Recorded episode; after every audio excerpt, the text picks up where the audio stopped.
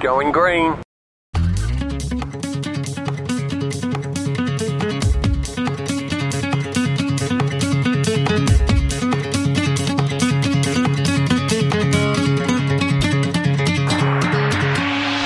Side by side, they're gonna go, they head to Corpus, Ian his own team.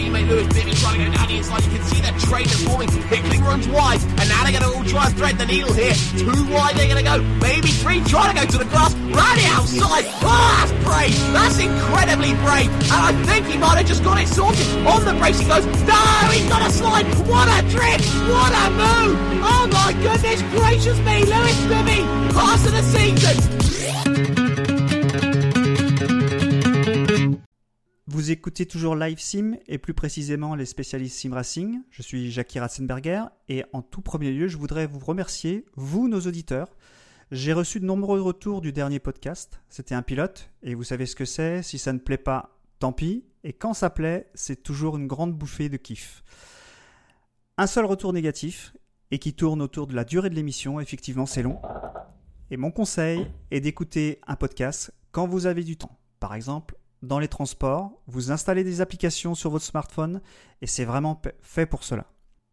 Ce soir, il s'agit d'une émission exceptionnelle, un crossover comme on dit, entre deux podcasts, un pont entre deux mondes, celui du sim racing et celui de la F1. Entre les spécialistes sim racing, puisque Canal+ ne l'a pas déposé, et le SAV de la F1. Attention, pas de polémique sur le terme de sim racing, j'en ai parlé dans mon article, chacun sa religion. Du côté des spécialistes, vous aviez découvert Richard, Tonton Juju et Partaille. Ce soir, voici Maxoul Pilote. Maxoul Pilote, Bonsoir. pardon. Est-il besoin de le présenter? Et Michael Duforest, prince de l'e-sport, rédacteur Sim Sim Racing chez Motorsport. En toute modestie, bien sûr. Bon, bonjour, ça dépend quand vous nous écoutez, bien sûr. Euh, ouais. Du côté du SAV de la F1, nous avons le meilleur, évidemment. Passe-plat intergalactique, provider d'en- d'entertainment et d'opinion en tout genre depuis 10 2008, fan de Formule 1 depuis... Pfiou, ça commence à dater. Spécialiste mondial des pannes de four en plein podcast. J'ai nommé Mm. Shinji. Je suis un peu quand même aussi la fraude ce soir, hein, faut bien le dire par rapport à tout le monde. Oh, tu ne m'as pas encore écouté. Shinji. Pourquoi tu dis la fraude? Ah mais outre le fait que je sois le- joueur lambda manette, enfin moi par exemple euh, mon expérience YouTube, euh, c'est les trois vidéos que j'ai faites pour F1 2018. Bah, c'est pas grave. Moi, j'en ai aucune expérience YouTube. Donc, pas trop stressé Tout le monde, tout le monde va bien? Ça va, écoute, euh, nous avons eu le luxe d'avoir le jeu en avance face à la plèbe des joueurs, donc comment ne pas se sentir supérieur ce soir? Et justement autour de, de ce, de ce cas-là, autour de fin 2018, euh, que nous avons tous reçu, comme tu le dis, euh, en, version preview. Nous avons testé le jeu avant tout le monde et nous avons produit des articles, des vidéos sur ces expériences. Euh, je mettrai ça bien sûr en note du podcast. Tous les quatre, nous étions seuls pour tester et donner notre avis. Euh, seuls avec nos expériences, nos préférences aussi. Euh, je vous propose des discussions, des débats et même euh, sans doute des clashs quelques jours avant la sortie du jeu. Moi, ça me paraît une très bonne idée. Euh, ce soir, on est euh, mardi soir le 20 et ça sort dans le, le 24 vendredi. Euh, je pense que c'est une, une, bonne, une bonne soirée qui commence. Mais avant de parler vraiment du jeu, on va faire un, un- un petit jeu pour, que, pour se décontracter, même si on est déjà bien décontracté. Qu'est-ce que vous en pensez? Un jeu très, simple. chaud. Très Ça chaud. promet. Ouais, Oui. c'est ce qu'on Ouais. dit. On- alors, on a une présentation euh, à la euh, grosse tête euh, de Philippe Bouvard. Va-t-on avoir un jeu à la Nagui? Non, Je ne sais pas. voici les règles. J'ai hâte.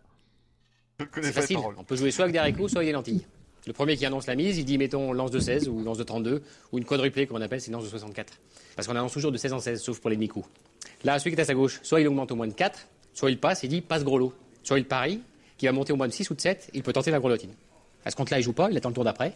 Et si le total des mises des deux autres suffit pas combien d'écart, il gagne sa grelottine. Et on commence le tour avec des mises de 17 en 17. Mettons le suivant, il annonce une quadruplée. Donc là, elle vaut 68. Il peut contrer, ou il se lève, il tape sur sa haricot en criant Gros lot, ça picote Et il tente la relance jusqu'au tour d'après. Camoulox. Bon, on va essayer de faire plus simple quand même. Faut pas déconner. Euh, c'est un jeu euh, comment dire? Il y a cinq questions. Euh, il s'agit de reconnaître quatre moteurs issus du jeu de F1 2018. Il s'agit de reconnaître les moteurs Mercedes, Honda, Ferrari et Renault. Et il y a une cinquième question, parce que tout a été enregistré au même endroit, et il s'agit de trouver le circuit. Qu'en pensez-vous? Sais que l'émission s'appelle quand même Les spécialistes. S'il n'y en a pas un qui trouve, on est bien dedans. hein. Voilà. Le titre peut vraiment être bien là. C'est. voilà, 5 minutes et la crédibilité zéro. Voilà. Non, mais vous allez, vous allez voir. Moi, j'ai j'ai trouvé qu'il y avait des différences. Alors, moi, je connais les réponses évidemment, mais vous allez voir, il y a, il y a quand même des différences. Euh, C'est justement pour souligner aussi le, le travail qui a été fait cette année sur, sur, sur l'ambiance sonore. Euh, qui, euh, Et c'est là qu'on va voir si c'est un compliment ou un troll, parce que si on reconnaît absolument rien, c'est que le travail de, Euh, de non, je trouve, sur les sons moi, est catastrophique. moi, je trouve que c'est. euh, Essayons. Essayons. Je vous mets le premier moteur? Vous le, vous le mettez sur une liste et puis euh, on, on, on- on dira tout ça à la fin. D'accord? Mhm.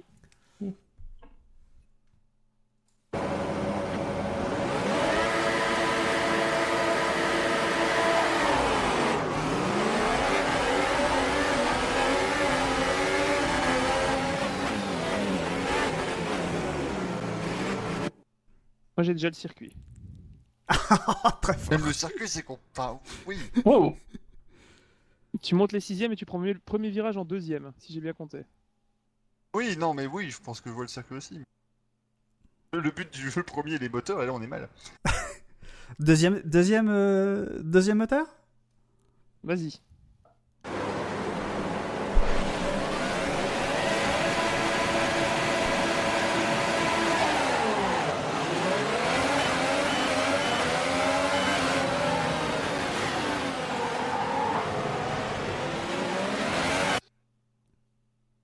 Dave, j'entends plus le son des autres voitures. Ah bah c'est un départ, hein, c'est clair, c'est un C'est départ. le même circuit Ah, pas C'est le même circuit. Ouais, Il s'est retrouvé dans, dans ce tableau même là, il a arrêté le premier freinage. Alors, troisième, troisième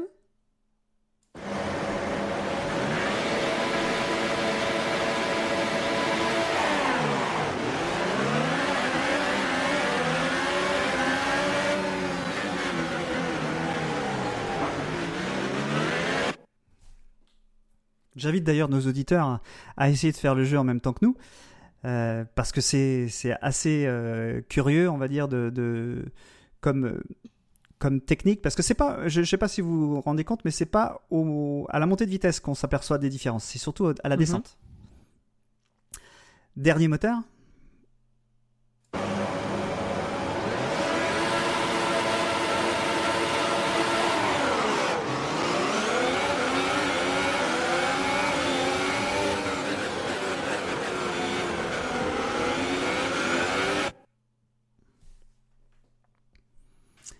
Alors, messieurs, J'ai un ordre, je peux commencer? Si tu veux. Ah, je vais tenter le coup. Alors, dans l'ordre, je dirais Renault, Ferrari, Honda et Mercedes. Alors c'est comme le, il y a un jeu comme ça où on met des, des petits, euh, des petits Mastermind. euh, mastermind, voilà, on met, on met des petits, euh, des petits boutons blancs et des petits boutons rouges. Donc là, on n'a même pas besoin de savoir quels sont les blancs ou les rouges. Il y en a aucun de bon. Merci, c'est donc la fin Eh, de oh. ce podcast. Bonne soirée Ah, mais attends, eh, ce qui me rassure parce que j'avais une liste complètement différente. Alors vas-y, commence. Pour moi, ce serait euh, Honda, Mercedes, Ferrari, Renault. T'en as deux de bons. On n'a pas les bruits de, débrouille-toi avec ça. hein. de Motus. T'as pour été ABORT. Ah, attends. Je vais dire Honda, Renault, Mercedes, Ferrari. Honda, Renault, Mercedes. T'en as T'en deux de deux bons. T'en as changé trois. T'en as deux de bons et c'est le pas Honda les mêmes. C'est pas les mêmes que Michael. Ah, Ah merde. Ah, merde. Maxou, est-ce que tu veux retenter un Alors attends, s'il a pas le bon, le même. Alors, je dirais en 2 ou 4 Honda. C'est à peu près ce que j'ai pu noter. Mais c'est vraiment avec du calcul et sachant que je n'ai jamais eu ma moyenne en maths euh, jusqu'au bac, c'est très compliqué. Euh, euh, je dirais du coup. euh, Alors je vais, je vais donner un. Ferrari je vais- en premier peut-être? Non, en fait, je vais, je Ouais, vais dire ceux de Michael, ceux de Michael qui étaient bons, c'était Honda et Mercedes. Donc Les Honda deux en premiers. premier, Mercedes en deuxième. Ouais. Ah oui, donc, on- bah oui, donc Honda, Mercedes, euh, Renault, Ferrari. Exactement. Qu'est-ce que j'ai gagné? Ah, attends, parce qu'il y a une cinquième question. Donc là, c'est à toi qui va prendre Ouais. la main, comme on dit, Oh. et tu vas nous dire le circuit. Euh, bah, je dis, j'aurais dit Spa. En plus, c'était dans l'avenir. Mais Et non. C'est le Castellet parce que tu montes en 6 et tu redescends en 2, Spa, tu redescends en première pour la source. Eh ouais, c'est quand même attends, attends, dommage. attends, vous étiez la première, vous? Le, La le mieux, première, oui, le, ça dépend. le mieux, c'est c'est que je vous donne la réponse. Oui, parce que sinon on va faire les 21. Les 21 Oui, parce qu'en fait, on débat sur un truc Ouais. pour nous dire la vérité. Bienvenue sur l'une des courses les plus emblématiques du calendrier. Monaco, Dhabi. le terrain de jeu des people, des têtes couronnées et du bling bling. Oui, mais c'est Et- parce que moi, il y a des bruits de, de casse d'aileron. Moi j'ai attendu un freinage loupé, mais pas de rail derrière, donc je me dis ça pouvait pas être Monaco. Oui, Ouais, mais j'ai coupé avant. hein.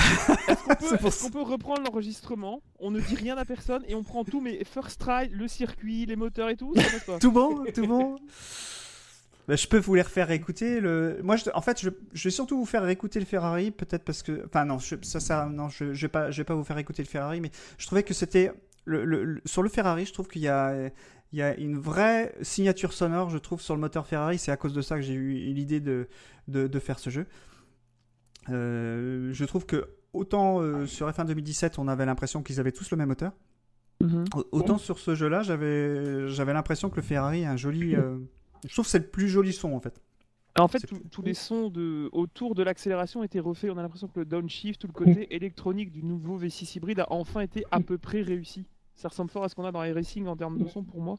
Et c'est enfin quelque chose de convaincant par rapport à ce qu'on est censé avoir derrière sous le capot moteur. quoi. Ouais, plus toutes On- les on ambiances qu'il y a autour. sons, euh, Ouais. tout ce qu'il y a même au-delà du moteur. Le bruit aérodynamique quand vous êtes en pleine ligne droite euh, au Castellet par exemple, on travaille euh, des suspensions et tout ça. C'est pareil, j'ai pas l'impression que c'était aussi présent dans le 2017. On a presque la sensation de sentir la voiture talonnée presque. Frottée Mm. en dessous parfois. Dans la Force India, notamment avec le moteur Mercedes, on a un petit sifflement en plus. On a vraiment, voilà, c'est. Il faut tendre l'oreille pour voir les changements, euh, mais ils sont très agréables. Et depuis 2014, c'est sans doute le premier, premier jeu où on a vraiment un son qu'on peut qualifier de vraiment bon et réaliste, je pense. Ouais, je pense aussi. Ouais. Donc euh, le petit jeu est terminé. Il n'y a pas de gagnant, c'est dommage. Euh, parce que le gagnant aurait pu choisir euh, par quel thème on allait commencer. Donc du coup, bah, c'est moi. Euh, C'est un casino, c'est toujours le casino qui gagne. Il n'y a Bah pas oui, de gagnant, il n'y a pas de perdant, on va dire. bah voilà. Ah, donc ça y est, c'est Jacques Martin maintenant. Les parents sont dans la salle. Ouais, tout le monde a gagné. Tous vos applaudissements. Alors, euh, le premier thème dont je Pire voulais... imitation de Jacques Martin au monde, hein, quand même. Oui, bon, Ah ouais, oui, je pense. bien Euh, je, pense que euh, moi j'ai sélectionné un certain nombre de thèmes. On va commencer par le premier, euh, c'est ce qui est le plus logique. Et chronologiquement, c'est assez logique en fait. C'est comment ça s'est passé votre configuration et votre installation. Peut-être rappeler les configs que vous avez chez vous. pour que enfin ça, ça peut avoir des changements moi je sais que moi ça a été une contrainte chez moi Euh, peut-être rappeler euh, ce que vous avez chez vous. Euh, Je parle surtout, pas forcément en termes de matériel, enfin vous avez tous des PC, mais pas en termes de puissance, mais plutôt en termes de périphérique euh, pour, pour pouvoir jouer. Ah bah, quand même, tout ce qui est carte graphique et tout ça, voilà. Bah, si, oui, oui, Mm. pour moi, c'est le, ça tourne ou ça tourne pas en fait. Si tu as la carte graphique qui permet de faire Oui. tourner le jeu, après tu as des niveaux de détail qui sont plus ou moins importants, mais euh, tu vois, moi j'ai trois écrans. Donc par exemple, je vais commencer par moi. Moi j'ai trois écrans. J'ai un pédalier euh, euh, exotique parce qu'en en fait il est, il est séparé de mon G27. C'est un, un- pédalier à part qui est un pédalier de G27 mais avec un, capteur de pression. Ce qui fait qu'il n'est pas reconnu comme un pédalier de G27, il est reconnu comme un pédalier de G25 parce que c'est un pilote de G25. Euh, et, et du coup, j'ai galéré pour, pour, pour le, faire détecter. En, termes de, détection de matos, euh, bon, moi j'ai un Thrustmaster TS XW Racer avec lequel j'ai testé le jeu. Euh, ça a été assez facile de reconnaître le périphérique. Au niveau de la configuration, j'ai trouvé que j'ai dû prendre beaucoup de temps pour trouver un bon force feedback qui ne soit pas trop présent parce que je pouvais avoir des turbulences avec un DRS ouvert qui me faisait perdre la voiture en ligne droite. Tellement euh, les à-coups dus aux aspérités de la piste sur certains circuits étaient vraiment forts dans le retour de force. Mais globalement, la, au-delà du paramétrage vraiment du volant, en termes de reconnaissance, on est bien loin des problèmes qu'on a eu sur les anciennes opus, genre le 2015 ou le 2014, où parfois, selon si comme toi tu avais un pédalier qui était dissocié de ton volant, ou qui était un petit peu plus artisanal, ou un petit peu plus euh, spécifique, ou un peu moins grand public, on avait parfois des, des calvaires, ne fût-ce que pour sauvegarder la configuration de manière assez intuitive. Ça se perdait souvent. Moi j'ai connu ça dans le passé. Euh, ici j'ai euh, testé le, moi j'ai pu tester avec deux pédaliers en fait, parce que j'ai un pote qui est venu avec un pédalier chez moi. J'ai un donc le, Thrustmaster T3PA Pro et le Fanatec V3 euh, inversé, donc avec le damper kit et les vibrations. Mm. Et c'est vrai qu'au niveau des sensations, c'est un secret pour personne. C'est vrai que Fanatec est devant en termes de pédalier. Et euh, les sensations au niveau du, de la reconnaissance et de la précision du freinage, qui a été d'ailleurs refaite dans le jeu, euh, ont été assez, euh, assez impressionnantes. Et c'est un point vraiment positif qui a souvent été un peu abandonné et dont beaucoup de gens se plaignaient, notamment à la manette. La gestion des freins pour le paramétrage, c'était assez compliqué. Bah, on va parler de toi, Shinji, du coup. Euh, bah, moi, au niveau du périphérique, hein, c'est assez simple, hein, puisque c'est euh, à la manette Xbox 360 filaire. Bien évidemment, au niveau de la reconnaissance, ça, il n'y a aucun souci. Et Michael? Faisons partie de la plèbe avec un seul écran. un seul écran et un T300 RS euh, volant F1. Euh, non, ça s'est passé bon, normalement. Et alors, par contre, je dois l'être l'un des seuls à jouer au volant et à n'avoir strictement rien changé dans les configs. Oh, bah dis donc. Au retour de force et tout, moi j'étais nickel dès le début. Euh, bah, après, je suis jamais, je suis pas difficile en fait hein, sur ce genre de choses. Euh, je peux certainement optimiser beaucoup, mais bon, j'ai pas trop envie de perdre pendant des heures dans les réglages. Donc, j'ai mis ça, j'étais là, bon bah ça se conduit bien. Allez, on passe à la suite. Mais tu vois, même moi à la manette, euh, l'an dernier, pour le F1 2017, j'avais fait des modifications de réglage. Là, sur le 2018, il n'y a pas besoin non plus. hein. Oui, non, mais Ah. pareil, j'avais aussi un peu modifié en dernier, c'est vrai. Mais là, j'ai tout de suite eu un meilleur feeling. Bah moi le feeling il était bon, c'est juste que comme tu disais euh, Maxou, euh, quand tu roules en ligne droite, tu as l'impression d'être sur le Paris-Roubaix si tu laisses à 100% le, le- le force feedback. Donc tu es obligé de le baisser. Euh, J'ai aussi changé... Sans forcément perdre des sensations. hein. Non, sans perdre des en sensations. Je suis à- En ligne droite, t'as pas le volant qui fait euh, 10 degrés à gauche ou à droite toutes les Ouais. secondes parce que vraiment c'était trop, trop fort. Ça c'était- nickel. Comme si ça, en moto on dit comme si ça guidonnait en fait, c'est vraiment ça. Exactement. ouais. Et euh, là, là, je roule à 25 et euh, ça va. Et j'ai aussi changé euh, le le- l'angle parce que j'ai mis à 360. euh, D'habitude, je roule en GT, c'était à 600. Et c'est vrai que c'était un peu bizarre parce que le volant tourne. Oh, enfin, le- oui. le, le volant tournait visuellement d'une manière et. Enfin, ton volant physique tournait d'une manière et le volant sur le jeu tournait d'une autre manière, donc c'était un peu bizarre. Donc j'ai mis à 360, je pense que c'est le réglage qui est bien.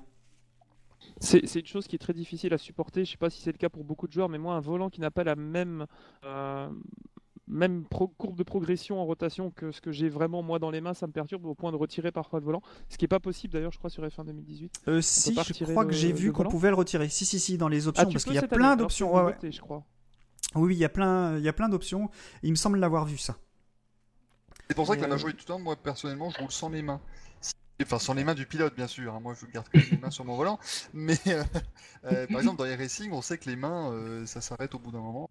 Et c'est perturbant Oh, aussi d'avoir parfois en vue, en vue première personne, quand tu as tes, tes mains sur le volant, euh, tu ne vois quasiment plus rien. Parce qu'entre le halo, le tableau de bord, etc., si tu braques, je pense, enfin, moi l'exemple qui m'a le plus marqué, c'était justement le premier freinage à Monaco, en vue première personne, en caméra embarquée. Ah, Justement, celui du jeu. droite, Celui, Oui, celui oui. du jeu qu'on vient de faire.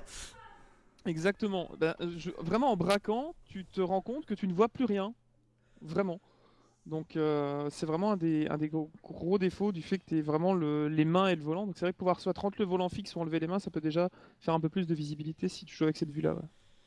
Alors moi j'ai aussi changé, donc toi Maxou on doit être, à peu près dans la même config, comme tu es en triple, écran aussi. Euh, quand tu arrives euh, dans le jeu sans rien changer, tu es très très au fond.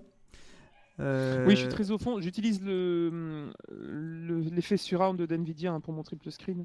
Ouais, pareil. en triple écran. Ouais. Parce qu'il n'y a pas de gestion de triple grand, euh, à moins de le mettre en fenêtré, mais c'est un peu plus compliqué. Hum, J'ai été très loin, effectivement.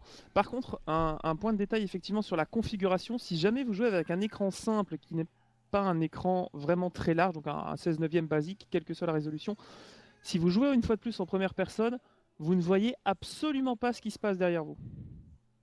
C'est-à-dire que personnellement, malin. notamment avec la Renault, euh, où les rétroviseurs sont assez, euh, en- enfin, les supports sont vraiment à, aller en angle de 45 degrés pour vraiment éloigner les, rétro- les rétroviseurs, on ne voit pas ce qui se passe derrière. Et On un voit pas, par exemple, quand le. DRS s'ouvre. Par exemple, tu ne le vois pas dans les rétroviseurs, mais tu vois même pas quand un pilote attaque. Pareil, quand tu joues en vue télévisée avec le, le halo, euh, la vue télévisée excentrée sur l'arceau, ton rétroviseur droit, tu peux le mettre à la poubelle parce qu'entre le HUD et le halo, tu ne vois rien. Exactement. Donc tu dois tout faire avec le rétroviseur gauche, et ça, c'est un défaut qui est dû vraiment à la réglementation. Donc c'est vrai dire, j'allais configuration, dire, Maxou. c'est embêtant. J'allais en parler parce que personnellement, moi, je n'arrive pas à comprendre qu'en 2018, euh, on a un jeu vidéo qui ne propose pas un rétroviseur virtuel.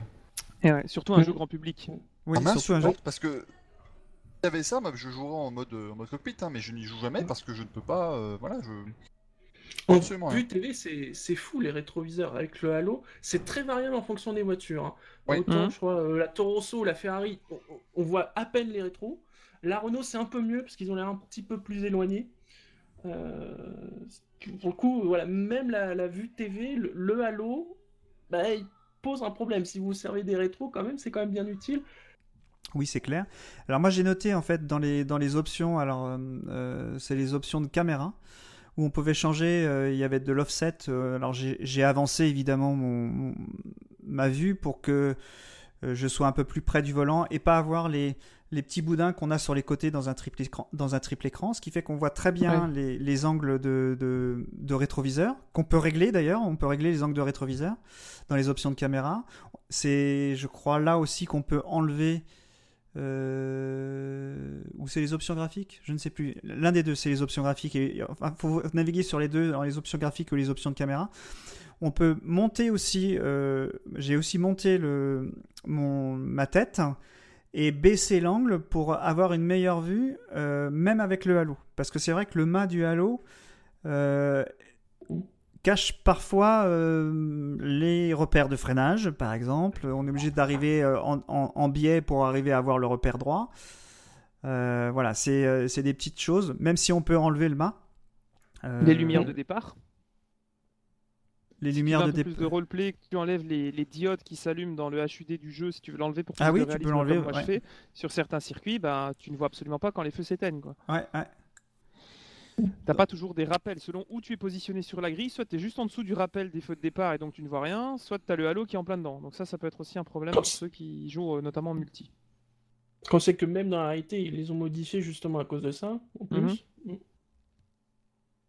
Ouais, parce qu'on parle de ça, mais en évoquant vite fait euh, le côté multijoueur, je pense que dans les compétitions euh, e-sport, on y reviendra sans doute, mais euh, Peut-être, peut-être. fermer la porte à quelqu'un et dire Ah, mais je l'ai pas vu parce que j'ai le halo dans le rétroviseur, ça pourra devenir une bonne excuse aussi pour les joueurs en e-sport. Donc, euh, Ça, à je vais couper, comment, je vais euh, couper parce que sinon ils vont la prendre comme excuse. oh, je crois qu'ils n'ont pas besoin de nous pour trouver des bonnes excuses. hein. Ils ont des gens de payés pour ça dans chaque équipe, je crois, quasiment. Brandon Lee nous écoute. Sans doute. Sans doute. Euh, Qu'est-ce qu'il y a d'autre à dire sur l'installation? Euh, Moi, j'ai un dernier truc, c'est euh, sur les boutons, parce que bon, sur un G27, on a pas mal de boutons. Euh, je sais pas comment tu fais, Shinji, pour euh, pour gérer euh, tout ce qu'il y a à gérer euh, en pilotage avec Alors, cette voiture. Déjà, il y a. Alors, c'est- alors si, c'est peut-être le seul changement que je fais par rapport à la config de base, c'est que tout ce qui est AMF, ils le mettent sur la croix directionnelle, donc qui est à gauche, mais le, mon pouce gauche il sert à la direction. Donc en fait, tout ce qui sert à l'AMF, je le mets sur le stick droit. D'accord. Mm. Mais euh, et donc tu, droit, tu tu gères, tu gères avec l'AMF en fait. Tu gères complètement avec l'AMF. Voilà. euh, ok. Voilà, je, je gère l'AMF euh, avec le stick droit. Alors rappelons que l'AMF c'est, euh, je sais plus c'est quoi l'acronyme, mais en gros c'est pour c'est pour gérer, euh, Affichage C'est- multifonction. ouais. Voilà, ouais c'est voilà, c'est pour gérer tes, freins, euh, ton différentiel, euh, demande le- de stand, demande de gomme, voilà. état de ton adversaire, de ton co- Mm. coéquipier, enfin Tout ce que Ouais, tu donc, pourrais demander à la juste radio. à en appuyer sur un bouton et ensuite avec le stick droit, euh, je gère dans l'AMF. Donc avec C'est le sous-menus qui déroulent en fait. ouais et avec le avec un volant, on peut le configurer en fait très facilement. euh, en appuyant sur un bouton et mais par contre ça, ça, ça, ça consomme un nombre de boutons incroyable quoi. Au point Oui. même Je que suis très content d'avoir la, la F1 de Thrustmaster. Voilà, au point même, j'allais dire voilà, que la roue F1 de Thrustmaster, euh, pour le coup, se, se justifie. Euh, Peut-être vraiment pour avoir vraiment les boutons de manière intuitive. Parce que le problème sur les volants de base, notamment sur les Thrustmaster, les volants plus basiques, c'est pas tellement le nombre de boutons, c'est leur positionnement. Parce qu'en fait, en roulant, avec le force feedback et dans certains circuits où tu as beaucoup d'enchaînements de virages en secteur 3 avant de demander euh, un arrêt au stand ou autre chose, tu es vraiment obligé d'attendre les longues lignes droites pour prendre le temps d'ouvrir l'AMF, de trouver ce que tu veux et de le sélectionner sans te tromper. Parce qu'avec le force feedback, c'est pas la première fois que je me trompe et qu'au lieu de demander la météo, je demande l'état de mes pneus, etc. etc. Donc ça, ça m'arrive souvent. Euh, c'est peut-être dû aussi au fait que sur le, le TSXW, c'est plus une croix directionnelle, mais c'est un stick, un touch, un, un stick qui, qui, qui ressort pour euh, sélectionner tout ça. C'est vrai que sur le volant F1, on a deux, euh, deux sticks également qui ressemblent un peu aux deux sticks que vous avez sur une manette euh, 360 ou Xbox One ou PS4 et qui sont vraiment très intuitifs. Bon, faut descendre un peu la main du volant, mais euh, c'est assez intuitif pour pas se tromper et vraiment demander assez rapidement ce qu'on veut avec l'AMF. Mais c'est vrai que ça demande énormément de boutons. Je l'utilise personnellement, euh, je sais pas si vous en servez, mais personnellement j'utilisais énormément euh, la reconnaissance vocale. Excellent. Ah, moi, moi, je peux pas parce qu'avec euh, avec la carrière, quand j'enregistre, j'ai pas envie d'entendre ma voix dans le PC. Donc euh, j'évite. Mais il Tu peux paraît que ça marche enregistrer bien. sans, sans- Ouais, j'ai pas tu essayé, peux moi. enregistrer sans enregistrer le micro. Mais tu donnes quoi comme ordre par exemple euh, Euh, bah, tu dis exactement en fait ce qui est marqué sur l'écran Ça marche en français quand tu met appuies Oui. sur ton bouton et tu es là, euh, tac, euh, donner à stand, donner météo, rentrer ce tour, enfin. Et vraiment, ça le fait de manière très intuitive. Il n'y a pas besoin de le faire de manière robotique ou quoi. C'est très. euh, Ouais, mais par exemple si tu veux comment, changer ça- si tu veux changer de mode ERS par exemple. Ah mais c'est pas la même chose, attention. Ouais, d'accord. C'est deux commandes différentes, ça passe pas par l'AMF. Voilà, la- l'AMF c'est vraiment tout ce qui est EMS, tout ça, et, le, et après on a les commandes de stand où là c'est encore autre chose. Ouais, Mais sinon, bah, pour tout ce qui est tout ce qui est ERS et tout ça, par contre, moi j'ai mis les deux molettes du euh, 300. Euh, la molette de gauche, j'augmente ou je diminue mon régime de carburant, et la molette de droite, le RS. Très- chose. Ouais, c'est assez logique, ouais. Hmm. Ok, moi c'était euh, c'était à peu près tout ce que j'avais, euh, sauf si vous avez d'autres choses. Je sais pas si vous avez vu d'autres choses qui pouvaient être intéressantes à, à, à évoquer pour, de, pour nos auditeurs. En termes d'installation et de configuration même, non. Je pense qu'on a fait le tour des choses qui ont changé, peut-être. euh, En tout cas, pas sur PC, en tout cas au volant, pas grand-chose. Peut-être à la manette. Euh. Hmm, Non, euh, même les, dispositions de base euh, sont les mêmes que celles de l'an dernier. euh. Il n'y a pas, vraiment de changement à ce niveau-là. Et alors, bah, on va passer au thème suivant du coup. On va passer au niveau du gameplay. euh, c'est vraiment un focus et on va profiter de la présence de Shinji ici. Parce que comme c'est un joueur manette euh, et qu'il a quand même bien limé F1 2017 euh, l'année dernière dans le Steam... euh, Alors attends, SAV Steam Championship. euh, il y a eu 4, saisons. euh, donc on se, où on a roulé d'ailleurs ensemble. Je me, Oui. je me demandais en fait si en quoi tu vois de- des différences. Est-ce plus facile, est-ce plus difficile en manette Euh, Après nous on dira ce qu'on a ressenti au niveau volant parce que je pense qu'on est plus non- enfin on est plus nombreux donc on... c'est toi l'invité en plus, c'est toi le guest. Alors, ah, dé- déjà, je dois avouer que ça m'a surpris. Je, je pensais pas qu'il y aurait euh, une telle modification, et en plus, dans le bon sens. Euh, c'est vrai que l'an dernier, et, et bien dans les précédentes éditions de, de la série, c'est vrai qu'à la manette, même en faisant les, les modifications, euh, c'était pas. C'est pas que c'était pas bien, mais c'est. Il y avait toujours quelque chose, quelque chose sur la direction, ou le, transfert de masse, par exemple, le sensation de transfert de masse, forcément, c'est toujours plus limité. Et comme je l'ai dit là, je, en, l'état actuel, je ne ferai vraiment aucun changement au réglage de la manette. Parce que c'est plus précis. Ce fameux transfert de masse qui parfois était un peu lourd, le côté un peu ba- bateau euh, de, de la voiture dans, dans les mouvements latéraux, là, il n'y est pas du tout. C'est ni trop, ni pas assez, c'est vraiment bien, c'est précis. j'ai vraiment l'impression que cette année, si je fais une erreur de, trajectoire ou de position de la voiture, ça sera vraiment de ma faute. Parce que c'est sain. Il y a, deux, deux gros changements dans le gameplay euh, au volant. Alors, je sais pas, tu pourras nous dire si ça se ressent aussi à la manette. Dans les Mhm. anciens F1, j'avais tendance à assez facilement m'accrocher au vibreur à l'intérieur de certains virages en disant que bah, ça va passer. Euh, maintenant, j'ai l'impression que dès qu'on s'accroche un peu trop au vibreur, l'arrière nous le fait très vite euh, payer en décrochant. C'est-à-dire qu'on a vraiment dans les courbes mi-vitesse euh, la sensation d'être vraiment sur le fil de l'aéro et des pneus, ce qui n'était pas du tout aussi sensible précédemment. Et c'est vraiment quelque chose de très très très important parce que ça nous oblige à vraiment se tenir à la limite de la piste, mais sans être trop sur le vibreur, tant en entrée qu'en sortie. Mais vraiment, je parle du vibreur intérieur. hein. Et euh, sinon, tu, Mhm. tu perds l'arrière et tu te retrouves en tête à queue. Ça m'est arrivé à, à la parabolique, ce qui m'est quasiment jamais arrivé de me retrouver en tête à queue à la parabolique. quoi. Donc euh, ça, Mhm. pour le coup, c'est très bien fait et c'est très intuitif parce que tu peux encore sentir quand la voiture décroche. C'est d'ailleurs un feature dans les, les détails du gameplay. Tu peux avoir une- un retour de force ou non quand la voiture décroche pour savoir si tu la perds, si tu as le temps de la récupérer ou pas.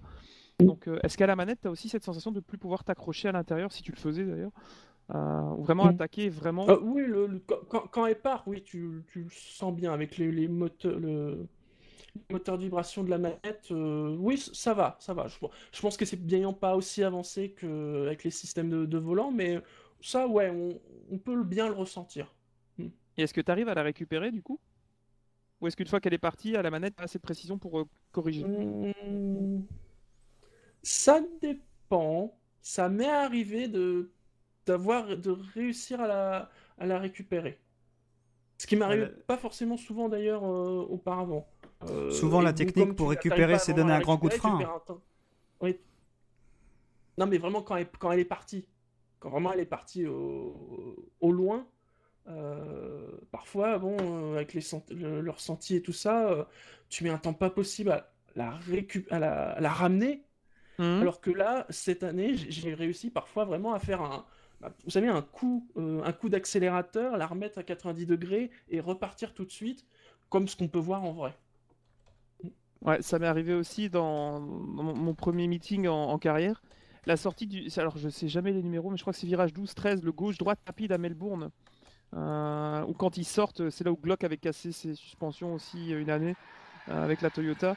Euh, C'était vraiment le. la- Il frôle le mur et après il y a le gauche-droite dans le deuxième secteur qui est très rapide. Et à la sortie de ce droit, les pilotes ont tendance à aller dans l'astroturf, voire dans l'herbe. Et ça m'est arrivé en fait de passer juste trop sur le vibreur, déstabiliser la voiture, me retrouver quasiment à peut-être pas 90 degrés, mais vraiment à l'équerre, garder le pied dedans et contre-braquer en forçant sur le volant et en la récupérant. Comme tu vois parfois les pilotes quand tu dis voilà ils arrivent un peu trop à la limite dans certaines courbes, comme en vrai en fait en caméra embarquée vraiment corrigé et c'est la première fois que j'ai vraiment la sensation de voir ça aussi précisément par rapport à la réalité. Michael, toi, de ton côté? Non, non, je suis, d'accord avec ce que disait Shi- Shinji, surtout sur la précision. Alors que Michael Euh, passe dans un tunnel euh, de chez lui. Oui, non, mais en fait, j'ai une connexion euh, de merde, mon cher Michael. Enchanté, Euh, Madame de Merde. Mais, mais c'est vraiment la précision qui m'a marqué. Mm. Euh, parce que, par exemple, moi j'ai un exemple tout bête, mais vous savez, en Australie également, le virage à droite très rapide dans le dernier secteur, avant l'épingle à gauche, là où Ricardo était sorti en qualif. Ah, je Où il y a le gravier juste à côté à gauche. Euh, Mm. Celui-là, dans le 2017, j'étais toujours un peu hésitant. Je savais mais comment braquer. Et là, avec le 2018, dès le premier tour, vraiment, on rentre, on tourne un coup, la voiture acc- accroche, et vraiment, je trouve qu'on sort beaucoup mieux le train avant. Mm. Belles améliorations sur les feelings là aussi. Oui, moi je trouve que la, la- Ouais, la c'est- mi- la mise en direction de la voiture d'une manière générale, en fait, moi, euh, bon, euh, moi je raconte le sim racing, j'en fais plus beaucoup. Et l'année dernière, j'ai euh, voulu acheter F1 2017 pour rouler avec les copains du SAV. Et, euh, et j'ai galéré, mais galéré comme pas possible pour, et- pour comprendre la voiture, pour arriver à la, à la- à la faire tourner comme moi je voulais qu'elle tourne. Et j'y suis jamais arrivé. Et là, la bonne surprise, c'est que dans F1 2018, quand elle tourne, eh ben, c'est franc en fait. C'est c'est ça que je trouve, je trouve ça, euh, comme tu disais, Shinji, c'est sain. Et euh, c'est beaucoup plus naturel et t'as- t'as- tu sens même que tu as de la marge en fait et que tu peux aller pousser plus loin parce que, parce que tu veux, tu veux essayer de- de- Ouais, d'avoir un temps. Ça Et- t'incite à être plus agressif encore, parce que comme tu sais que la voiture réagit bien, euh, c'est vraiment donc, cool. Ouais, ça c'est ça c'est bien. Moi j'ai aussi noté que au niveau freinage, euh, c'était super fin maintenant. Euh, quand on Ça y est, freine, enfin. ouais, quand on freine à 300, bah ça bloque pas. Euh, et ça, quand tu arrives à une certaine vitesse, alors je, je, je regarde jamais le compteur quand, quand je bloque, mais bon, je dirais qu'autour de 150 km/h, là, les roues commencent à bloquer. Et quand il pleut, c'est le dernier point que j'ai euh, à ce sujet-là. Mm. Euh, quand il pleut, euh, là, c'est euh, c'est affolant parce que ça bloque assez rapidement, mais ça, t'as quand même du grip quand il y a de la vitesse. Mais voilà, c'est, je trouve qu'ils ont fait un, gros effort sur, sur cette sensation de frein. Alors que moi, d'habitude, bah, avec un capteur de pression, normalement, j'ai un gros avantage sur ce, sur ce point-là, justement. Et c'est pour ça que j'avais pris ce, capteur de pression. Et là, euh, là, là euh, clairement, je, me sens plus en confiance. Et on sait que ben, dans, toute, euh, dans toute voiture de course, le, frein a une énorme importance parce que on, on sait si on peut freiner fort ou pas fort. Enfin voilà. Et je crois que tu as dit ça dans ton interview, pas dans, ta vidéo, qu'on, qu'il fallait. parce que moi, j'ai, fait que des, courses courtes sur, mon, sur mes tests. J'ai Mhm. pas fait, j'ai pas fait de course longue, euh, donc j'ai pas eu l'occasion de, de- d'aller trop trop loin en termes d'usure de pneus. Et tu, dis- je me sens que c'est toi qui disais que en, en, en freinant, tu étais obligé de, de changer la répartition avant-arrière euh, du frein parce que justement avec les usures, ça, ça, ça jouait, euh, ça jouait pas mal et on, on pouvait, euh, j'imagine, faire sortir la voiture juste en freinant si on laissait, si on laissait tout identique. Alors, en fait, si tu, si tu arrives à plus de, de 40 points d'usure de, pneus, euh, tu dois réajuster ta balance parce qu'en fait, euh, tout simplement, en garde, avec, avec la, perte de poids de la voiture et l'adaptation du comportement de la voiture, tu peux avoir des, des déséquilibres en fait qui, qui s'affichent et qui se, qui se mettent en place au fur et à mesure de ton relais et faut la remettre en place quand tu ressors avec des pneus neufs, des stands aussi. Donc euh, c'est une chose qui n'était pas vraiment présente. Alors je joue avec le même niveau de difficulté. Pour information, la seule aide que j'active, c'est le traction control en intermédiaire. C'est la seule différence que j'ai. Euh, pour le reste, euh, c'est vraiment des c'est vraiment des sensations de déséquilibre, mais au fur et à mesure. Donc en plus de sentir l'usure des freins, c'est-à-dire que tu vas plus facilement bloquer tes roues, perdre l'équilibre, tu as vraiment l'impression que si tu bloques tes roues et que tu arrives trop vite sur un virage, ça- cette année c'est très, très sensible. Le fameux panneau trop tard, cette année on n'y a plus droit en fait.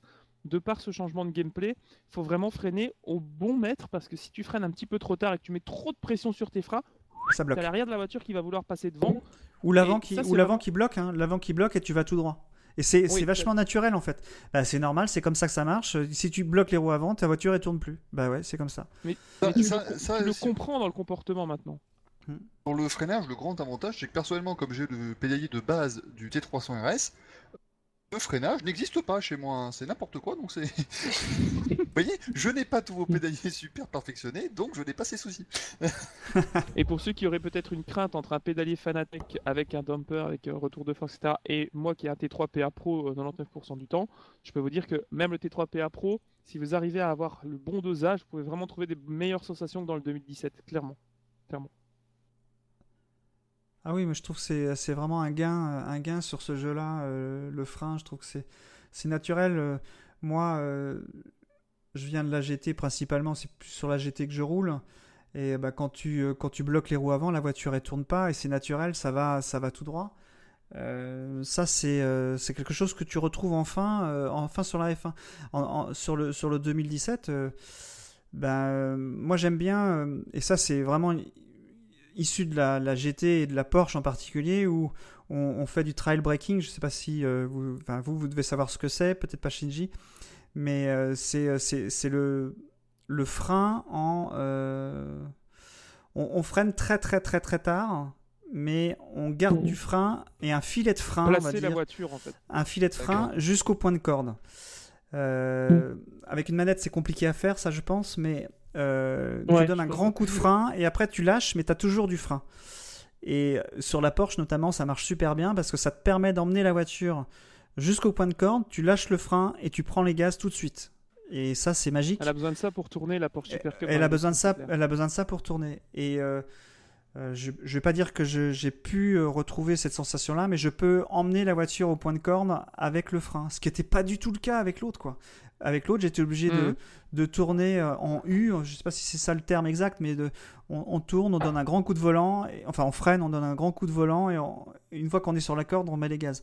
Et le- là, c'était un peu différent, c'était bien, bien plus naturel selon moi.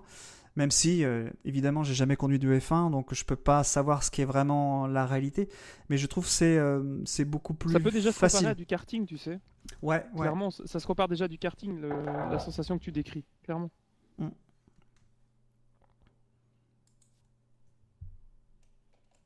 Alors la grosse question, c'est sur le SAV Team Championship, est-ce que les joueurs aux manettes vont toujours être avantagés?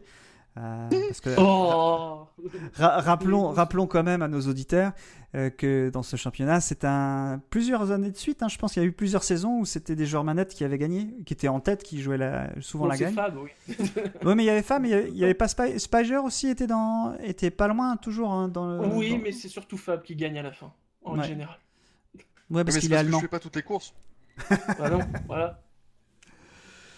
Donc, euh, donc on verra si l'année prochaine euh, l'avantage est toujours en faveur. hein. Enfin, je vais pas dire que c'est un avantage d'avoir une manette parce que c'est pas tout à fait le cas, mais Non, euh, on va dire ça. non, non, on va pas dire ça, mais je veux dire que euh, dans n'importe quel autre jeu, on va dire plus ça- plutôt ça comme ça, jamais ça, ah, ça arrive qu'un joueur ma- manette domine tant le- le- les joueurs volants.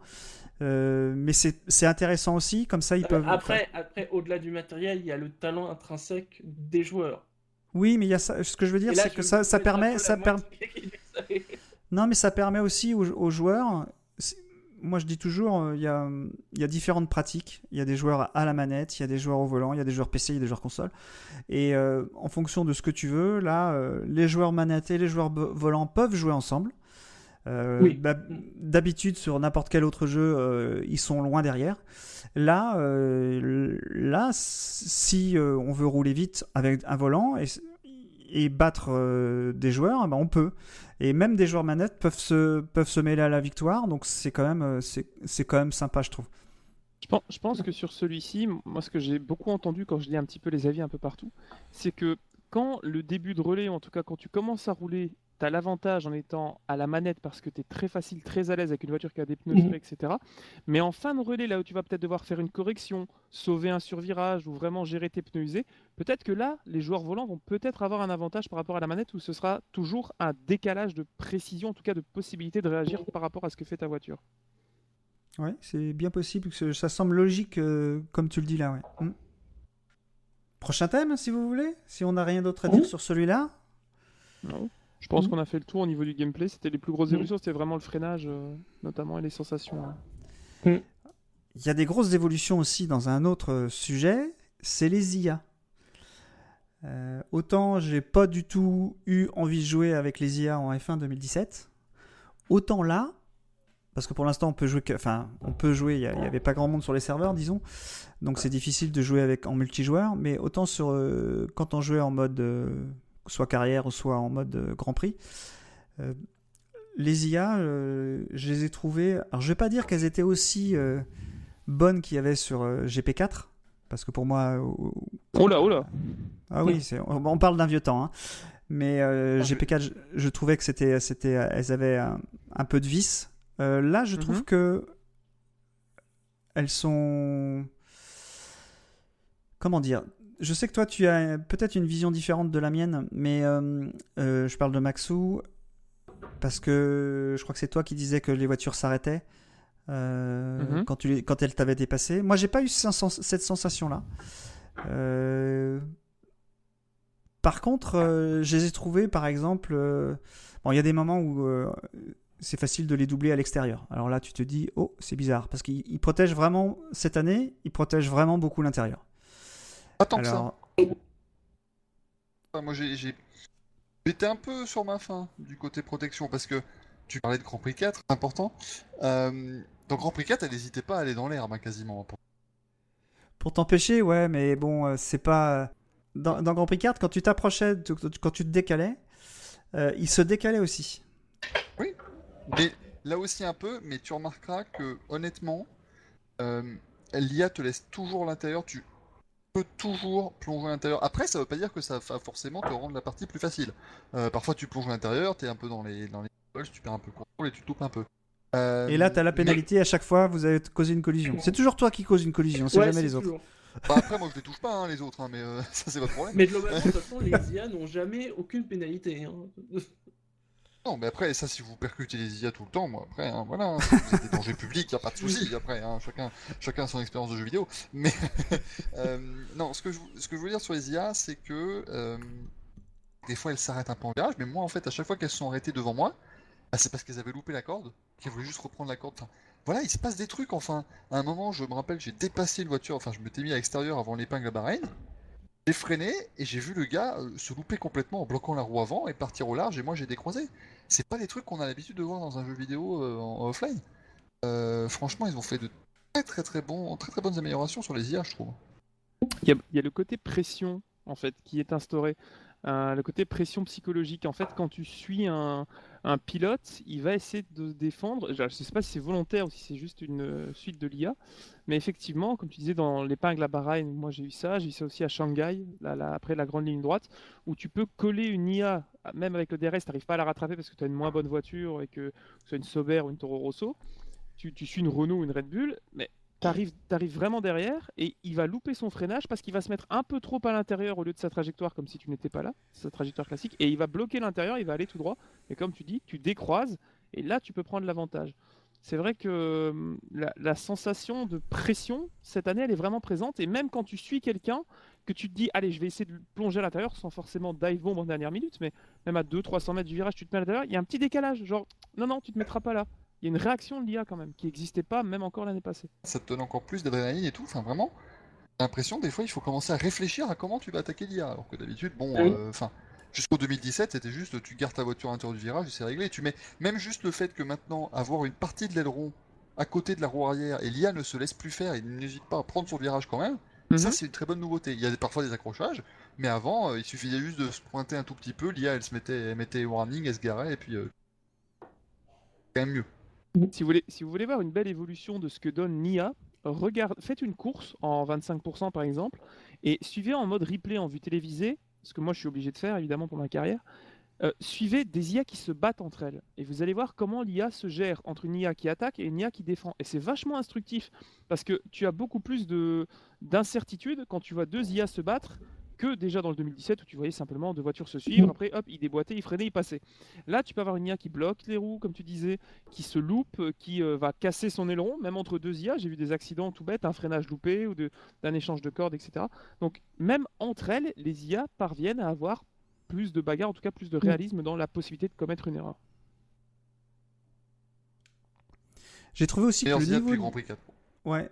Et il- les, les- j'ai l'impression que aussi que le niveau euh, en haut, on va dire, de... parce qu'on peut régler le- les IA de 0 ou quasiment à, à 110%, je crois que c'est ça le, le 110 maximum. ou 120, je sais 120, je dirais de mémoire. ouais. Ouais, Ouais. c'était 110. Et j'ai j'ai l'impression que c'est un peu plus élevé. Enfin, le niveau euh, 110, par exemple, si on dit que c'est le maximum, est un peu plus élevé que celui de 2017. Alors, Ah, je suis pas d'accord. Ah bon? Je le trouve plus simple, moi. J'ai commencé Ouais. avec une équipe moins forte Mm. en carrière et j'ai dû augmenter mon IA par rapport à ce que j'avais en débutant l'année dernière parce que ben, je m'en sortais très bien. Ouais, Donc, j'ai euh, directement augmenté de 2% par rapport à l'an dernier. Mais j'avais commencé à 92, je suis- j'ai commen- commencé à 97, je crois, du coup. Et euh, en m'en sortant très bien dans le peloton. Mais après, c'est pas, c'est pas de beaucoup. Hein. euh, J'étais à 42, je suis à 101, c'est pas dramatique. Ouais, ouais, c'est. Mais pour les aliens qui roulent à 110 tranquille. Oh, Oui, oui. oui. Et par contre, la, la différence aussi, c'est que là, on pas encore de setup. Moi, Alors, très ça a mauvais. coupé, ça a coupé Ah, par pardon. contre. Non, je disais, on n'a pas encore de setup, vu que le jeu. euh, Oui, il n'y a pas encore de, de proposition sur le workshop, ouais. Voilà, Ouais. parce que débrouiller moi, comme un grand. moi, moi, en setup, je suis une infernale. Et pourtant, Comment là, tu fais pour euh, rouler ouais. sur e-racing alors? Oh bah t'inquiète pas, je trouve moult setup sur les euh, sur le conforme et puis surtout je ne roule qu'en fixe, parce qu'il y a beaucoup de problèmes. Et là, on voit les vrais talents. C'est ça, et c'est pour ça que je gagne des courses. Voilà. c'est aussi simple que ça. Mais euh, là au moins j'ai juste fait deux trois petits réglages euh, en schnaps complet. Et je trouvais que c'était déjà plus facile que sur le 2017 avec les réglages du workshop. Donc, les réglages sont très très influents, notamment sur les mauvaises voitures. Notamment sur les mauvaises voitures. Alors je reprends toujours l'exemple, désolé, je suis en carrière avec Sauber, donc c'est là où j'ai le plus roulé avec une ce qu'on peut peut-être appeler une mauvaise voiture, en tout cas une voiture de fin de peloton, de deuxième moitié de peloton. Et effectivement, c'est vrai que ne fût-ce que les ballasts dans la voiture, si tu les mets plus à l'avant ou plus à l'arrière, suffit qu'il pleuve d'une séance d'essai libre à l'autre, tu dois repasser par les stands. Alors c'est vrai que peut-être en jouant avec plus d'assistance, ça se voit peut-être un peu moins les setups, avec une IA moins forte aussi, mais dès qu'on commence à, commence à toucher à une IA qui est au-dessus des 100, tu commences à jouer sans assistance euh, et qui commence à faire mauvais sur la piste, tu peux pas sortir avec un aileron à 5-5 de base et te dire ça passe, je vais, aller en Q2 ou en Q3. faut vraiment commencer à bosser sur... euh, alors, pas trop... Enfin, le reste, après, j'en suis peut-être pas au niveau des aliens, comme tu dis, qui jouent à 0,5 de pression dans les pneus. Euh, mais c'est vrai que juste au niveau de l'aileron, les, ballasts placés dans la voiture, rien que ces deux trois éléments là, avec aussi le roulis, ça suffit à te donner une bonne ou une mauvaise voiture, en tout cas une voiture pilotable sous la pluie. Et ça ouais, c'est le, un le peu lest, plus difficile que sur le, le 2017. c'est le lest, c'est quelque chose que je n'ai jamais touché de ma vie et cette fois-ci tu dois le faire à chaque fois. D'accord. Hum, Selon le circuit, c'est c'est clair, oui, oui. Parce que Melbourne, si tu mets un peu trop de lest à l'arrière, tu vas partir en, en sortie de virage, tu vas jamais la rattraper. Si tu mets trop à l'avant, tu ne sauras pas rentrer. La voiture, elle va se virer à mort. Donc clairement, euh, il y, a, y a certains circuits, en tout cas certains segments de circuits où c'est vachement, vachement clair. Par exemple, Francorchamps, si tu mets un lest dans une certaine partie de la voiture, tu vas avoir plus facile de passer le premier et le troisième secteur. Par contre, dans le deuxième secteur, tu vas, tu vas, tu vas la perdre dans le double gauche ou tu vas, tu vas avoir plus de mal à te tenir dans les virages plus serrés, là où tu as plus de lest à l'arrière. Enfin, c'est vraiment un casse-tête qui n'était pas forcément présent, mais là, c'est la première chose à laquelle je pense quand je fais un setup, c'est vraiment le lest, selon le circuit.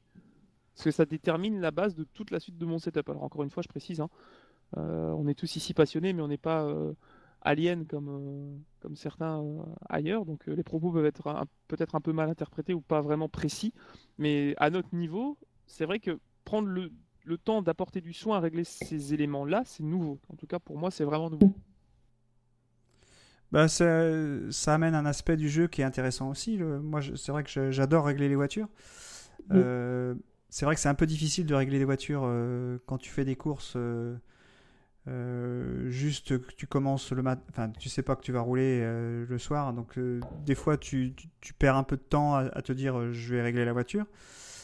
Et ce qui manque aussi, mais ça j'en parlerai, j'en parlerai un peu plus tard peut-être, c'est que ce qui manque c'est la télémétrie, parce que Oh oui.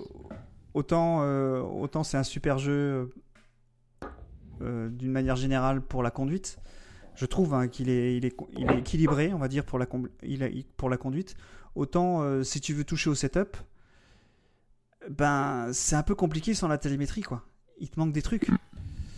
Euh, régler le carrossage, par exemple, bah, bah, tu peux pas. Enfin, les pressions des pneus. Enfin, voilà, il te manque, il te manque des choses parce qu'il te manque la télémétrie. Et un Euh, retour d'un ingénieur qui est absolument absent pour ce genre de choses, pour les débutants ou les gens qui essaient de Mm. comprendre comment on règle une voiture. Ouais. Il y avait Et, ça à l'époque, ce qui est très dommage. Et, et- et là, euh, et pourtant Jeff, il, il arrête pas de causer. hein. Il pourrait te dire, euh, là, on, ça serait peut-être pas mal. On voit sur les acquis que euh, y a, tu, t'as pas assez de température sur ton pneu avant gauche. euh, on te propose de euh, faire quelque chose sur le pneu pour pour le pour faire monter la température. C'était là, ouais. c'était là dans les anciens, hein. dans certains Ouais. anciens épisodes de la série, tu avais vraiment, euh, on constate que t'as pas assez de température, on te disait que tu surchauffes, arrête de bloquer tes freins. euh, Il te dit de temps en temps que t'as peut-être les freins et les pneus froids, mais il te le dit euh, sans vraiment, genre ouais, C'est plus circonstanciel que par rapport au réglage. oui, c'est plus par rapport Quand à la dit. météo notamment. Mm. ouais. Voulez-vous changer de stratégie? Ah, Ah, alors, ça m'énerve. alors- C'est mauvais depuis. Non, voulez-vous changer vos pneus alors que tu viens de finir la course? T'as eu ça, toi? Ah oui. Ah, quand même. Ouais, Bon, alors, en parlant, je, je vais juste faire un aparté parce qu'on parle de la. Je, je vais être très rapide. On parle de la. On a tout notre temps. Du team radio, en fait. Euh, Est-ce que vous ne trouvez pas que les moments sélectionnés par le jeu pour vous donner des informations sont pas toujours les bons? Parce que moi, ça m'est arrivé plusieurs fois. T'es en pleine bagarre ou t'es en plein freinage ou en plein enchaînement où t'as besoin d'entendre tes vitesses, t'as besoin d'entendre où t'es sur le circuit, et il te dit Au fait, il pleut pas avant demain, salut Mais euh, non Euh, Je m'en fous, pas là, tu vois, pas pendant que je suis en train Ouais, de défendre. euh, déjà que je vois rien dans mes rétroviseurs, si en plus tu me parles que j'entends pas la voiture attaquer dans mon casque à gauche ou à droite. Donc il y a des moments où vraiment euh, Jeff il te parle comme s'il regardait pas la course et ça casse vraiment l'immersion. Parce qu'on dirait qu'il suit Mais déjà l'an dernier, enfin, Oui, oui, oui. Mais ou les cette année, j'ai fois où trouvé il ça très présent. ce qu'est le DRS, euh, merci, euh, j'ai acheté Ah quoi. À Là, Abu Dhabi, au troisième tour, au fait, tu peux ouvrir les longs arrières. Ah ouais, sans déconner, on savait Là, pas. toutes les 10 minutes, Jeff va à tout prix me- m'expliquer comment on se sert de l'ERS. Extrêmement énervant. Alors, c'est peut-être que début, le RS, comme c'est nouveau cette année, ça peut être un peu excusé. Parce que Oui, mais RS, pas c'est première la huitième course que je fais. Mais oui, mais là, voilà, il devrait vraiment évaluer, ou alors vraiment faire, désolé, un test hivernal ou un test Jo- Jones, un test pré-saison, un test euh, rookie, un test euh, trouver le nouveau pilote, euh, le nouveau talent, j'en sais rien. Mais trouver un, un moyen de faire un tuto indépendant du reste. Parce que on avait les essais hivernaux avant qui étaient très bien pour ça. Quitte à choisir ton équipe avec les essais comme dans F1 2006, c'était très bien. hein. Mais que vraiment tu as une intégration de, des aides et que ton ingénieur te rappelle pas en plein milieu de saison que au fait le RS tu peux l'augmenter. Bah oui, je vois que la, la- la- la barre est vide, je le sais, je, Mm. je sais. Ouais, là, t'as juste des, des dictaticiels, bon, qui t'apprennent pas grand-chose. D'ailleurs, je l'ai trouvé, notamment par rapport à l'ERS, je me suis dit, ouais, quand même, euh, le joueur lambda, euh, il va peut-être pas tout capter. Ouais, il va clairement. mettre en auto, je pense, le joueur lambda. Ouais, mais voilà, euh, quand même, euh, il va se dire, ouais, bon, bah, il y a une barre bleue qui descend, ça me donne de l'énergie, point. Alors que il y a un vrai potentiel de gameplay au- autour de l'ERS. Clairement. Si, clairement. je pense- on peut peut-être expliquer, parce que tout le monde n'est pas fan de F1 comme nous quatre, je pense, euh, ce qu'est le RS, parce que on va dire Ah, que tu es notre caution que 1. les Formule 1 sont des voitures hybrides, hein, donc à la fois euh, thermiques et électriques. Et donc pour l'électricité, euh, la F1 se sert d'un double système de récupération d'énergie, euh, ce qu'on appelle les, MGU, les Motor Generated Units, je me souviens bien. Il y a le MGU-K, qu'on appelait auparavant le KERS, qui récupère l'énergie cinétique, c'est-à-dire l'énergie des freinages, et le MGU-H, pour la chaleur, qui lui récupère la chaleur générée par les gaz du turbo, puisqu'on est euh, sur des V6 turbo. Et donc c'est toutes ces énergies-là qui sont récupérées, qui sont euh, Stockées collectées dans dans une- batterie, et donc que les pilotes peuvent réutiliser euh, pour avoir de, de la puissance. Et donc jusqu'alors, il n'y avait pas de gestion spécifique, donc en fait c'était automatisé, et cette année, c'est c'est une grosse nouveauté de gameplay de F1 2018, il y a une gestion de l'ERS, avec, euh, donc on peut soit le mettre en auto, ou il y a des, un système de modes, je crois il y a, il y a cinq modes, hein, si je ne me trompe pas. 6 même si tu Euh. comptes le, celui où on le désactive. Oui, On il y a le désactive, off. voilà. Ouais. Et c'est vrai que ça, ça rajoute, euh, ça rajoute une- un côté stratégique ou tactique Mm. euh, qui est intéressante en fait, parce que tu peux Notamment, décider- j'imagine, pour les courses longues, parce que bon, quand tu quand es sur 3 ou 5 tours, bon, mais quand tu fais en effet du 25, du 50 ou du 100%, là, la gestion de ton énergie globale de RS, puisque tu es limité dans ce que tu peux récupérer et ce que tu peux utiliser par tour, ça, ça peut être très très intéressant, et ça sera sans doute très très intéressant. Parce que quand tu mets dans en- le dernier mode, dans le mode où tout est exploité, euh, tu dois pouvoir faire deux tours, mais c'est tout. hein. Clairement, euh, clairement, le mode qualif il est très violent parce qu'en fin de course, quand tu es un peu rincé ou quand tu mets des pneus neufs, qu'il y a une safety car ou quoi, et que tu te dis ok, là je vais devoir bombarder pendant deux tours, le temps de me remettre. euh, Imagine il reste cinq tours, tu sors d'une safety car, ça arrive, et tu te dis ok, je rentre, je mets des ultra soft euh, histoire de battre tous ceux qui sont devant avec des, des médiums usés par exemple, enfin des soft usés. Tu repars en piste avec ce mode-là, je suis sûr que tu, tu- tu détruis l'IA en, en un tour, un tour et demi. hein. Tu peux prendre 10 places quoi. En, en ligne, ça va être folie furieuse le RS.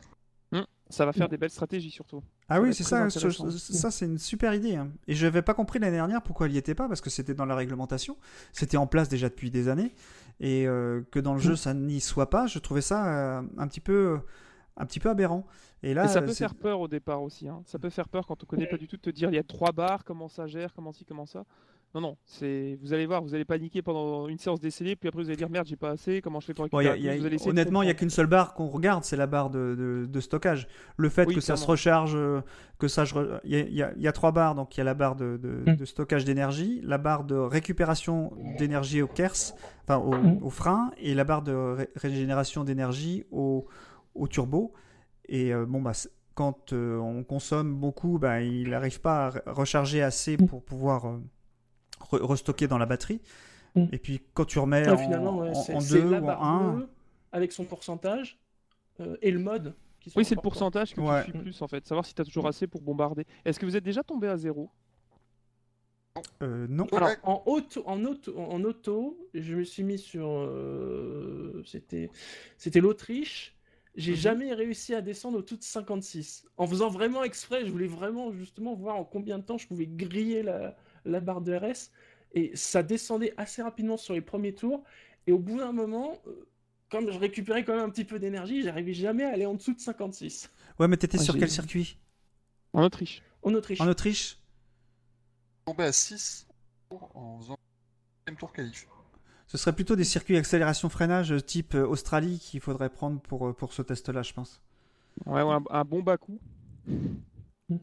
Avec une bonne. Euh, ouais. Baku aussi. Ah, mais ouais. pour le coup, dans les freinages, tu vas récupérer beaucoup d'énergie. C'est vrai, ouais.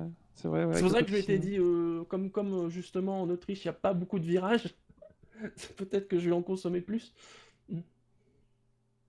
Mais j'ai contre, jamais tombé à zéro. Dès qu'on est en dessous de 30. ah, environ 30, déjà t'es t'es mal. hein. Généralement, moi, quand j'étais en fin de relais avec les pneus usés, je savais que je rentrais à la fin du tour, je faisais un tour 100, mais vraiment un tour euh, immonde, limite à zéro, pour récupérer. Et une fois que je sortais des sondes avec des pneus neufs, je repassais en 3 ou en 4, essayer de remettre un coup dedans, quoi. Et Faire un suis gros début de relais, quoi. beaucoup à zéro en fait. Enfin beaucoup, euh, je passe pas euh, 80% de mon temps à zéro, hein, mais euh, Quand tu dis zéro, c'est le déploiement d'énergie. Tu désactives en fait. oui, oui, oui, oui, je me mets en mode zéro euh, parce que, par exemple, à Bahreïn, là, j'avais filmé derrière Hülkenberg, il était à 1 seconde 5. Il est à zéro, j'ai dit je vais régénérer ma batterie, je l'ai laissé filer à 3 secondes. Et à la fin, je me suis mis en 4 ou 5, et en deux tours, j'étais revenu en boîte de vitesse en train d'essayer de battre, et euh, finalement pas très bien géré, puisque j'étais euh, en fin de course, mais il y a vraiment de la stratégie, et maintenant, c'est plus, grave de se dire, bah tiens, je suis à 5 secondes devant, c'est toujours possible de revenir, parce que de, toute cette ERS qui te permet de revenir, de- c'est... Il faut voir comment en lui fait. gère le sien aussi de RS. C'est qu'en en, en- en ligne, ça peut être formidable parce que des fois, un mec va euh, bombarder le RS à un moment devant tout le monde, puis en fait, il en aura plus. Ça peut être vraiment. euh, C'est dur à suivre, la F1 Sport Series. Ouais, non, mais non. bah, après, est-ce que l'affichage TV permettra de voir ailleurs que sur le volant ce qui se passe au niveau de l'ERS de chaque joueur? Ça pourrait être aussi un point intéressant. Est-ce que sur le classement, sur l'overlay, on aura quelque chose? Ça, ça pourrait être euh, très utile. J'ai pas vu au niveau de. Dans le F1 2017, ils avaient sorti quelques jours après euh, la sortie du jeu, enfin quelques jours, quelques semaines, quand ils ont annoncé les F1 eSport, ils avaient sorti un mode réalisation. Je l'ai pas trouvé euh, dans, dans le jeu. Ah, Je pense qu'il faudra attendre d'avoir vraiment le jeu euh, complètement Oui. mis en place avec quelques updates à la sortie. ouais. C'est en ligne, hein, de toute façon. Oui. Il faudrait déjà trouver des joueurs. On aurait dû se retrouver à 4 peut-être pour une Mais oui, trouver une Alors, a c'est juste qu'il y avait. Parce que bon, nous, on l'a testé avant que je sorte. C'est parce qu'il y avait personne ou Ah oui, parce non, que le secteur n'était pas actif. Je pense qu'il était pas actif. Ouais. Tu pouvais Bah, je- rentrer dans le menu, mais tu pouvais rien en Oui, faire. voilà, tu pouvais juste rentrer dans le menu. Et tu pouvais même pas créer un. Parce qu'on on crée dans les 2017, on crée un, Un lobby. un, un lobby et, c'est, et il, est Oui, chez- oui. il était où Il était chez toi ou il était chez, euh, chez Steam ou chez quelque chose euh, dans un cloud quelconque? Euh, J'ai pas testé, je peux pas dire moi personnellement.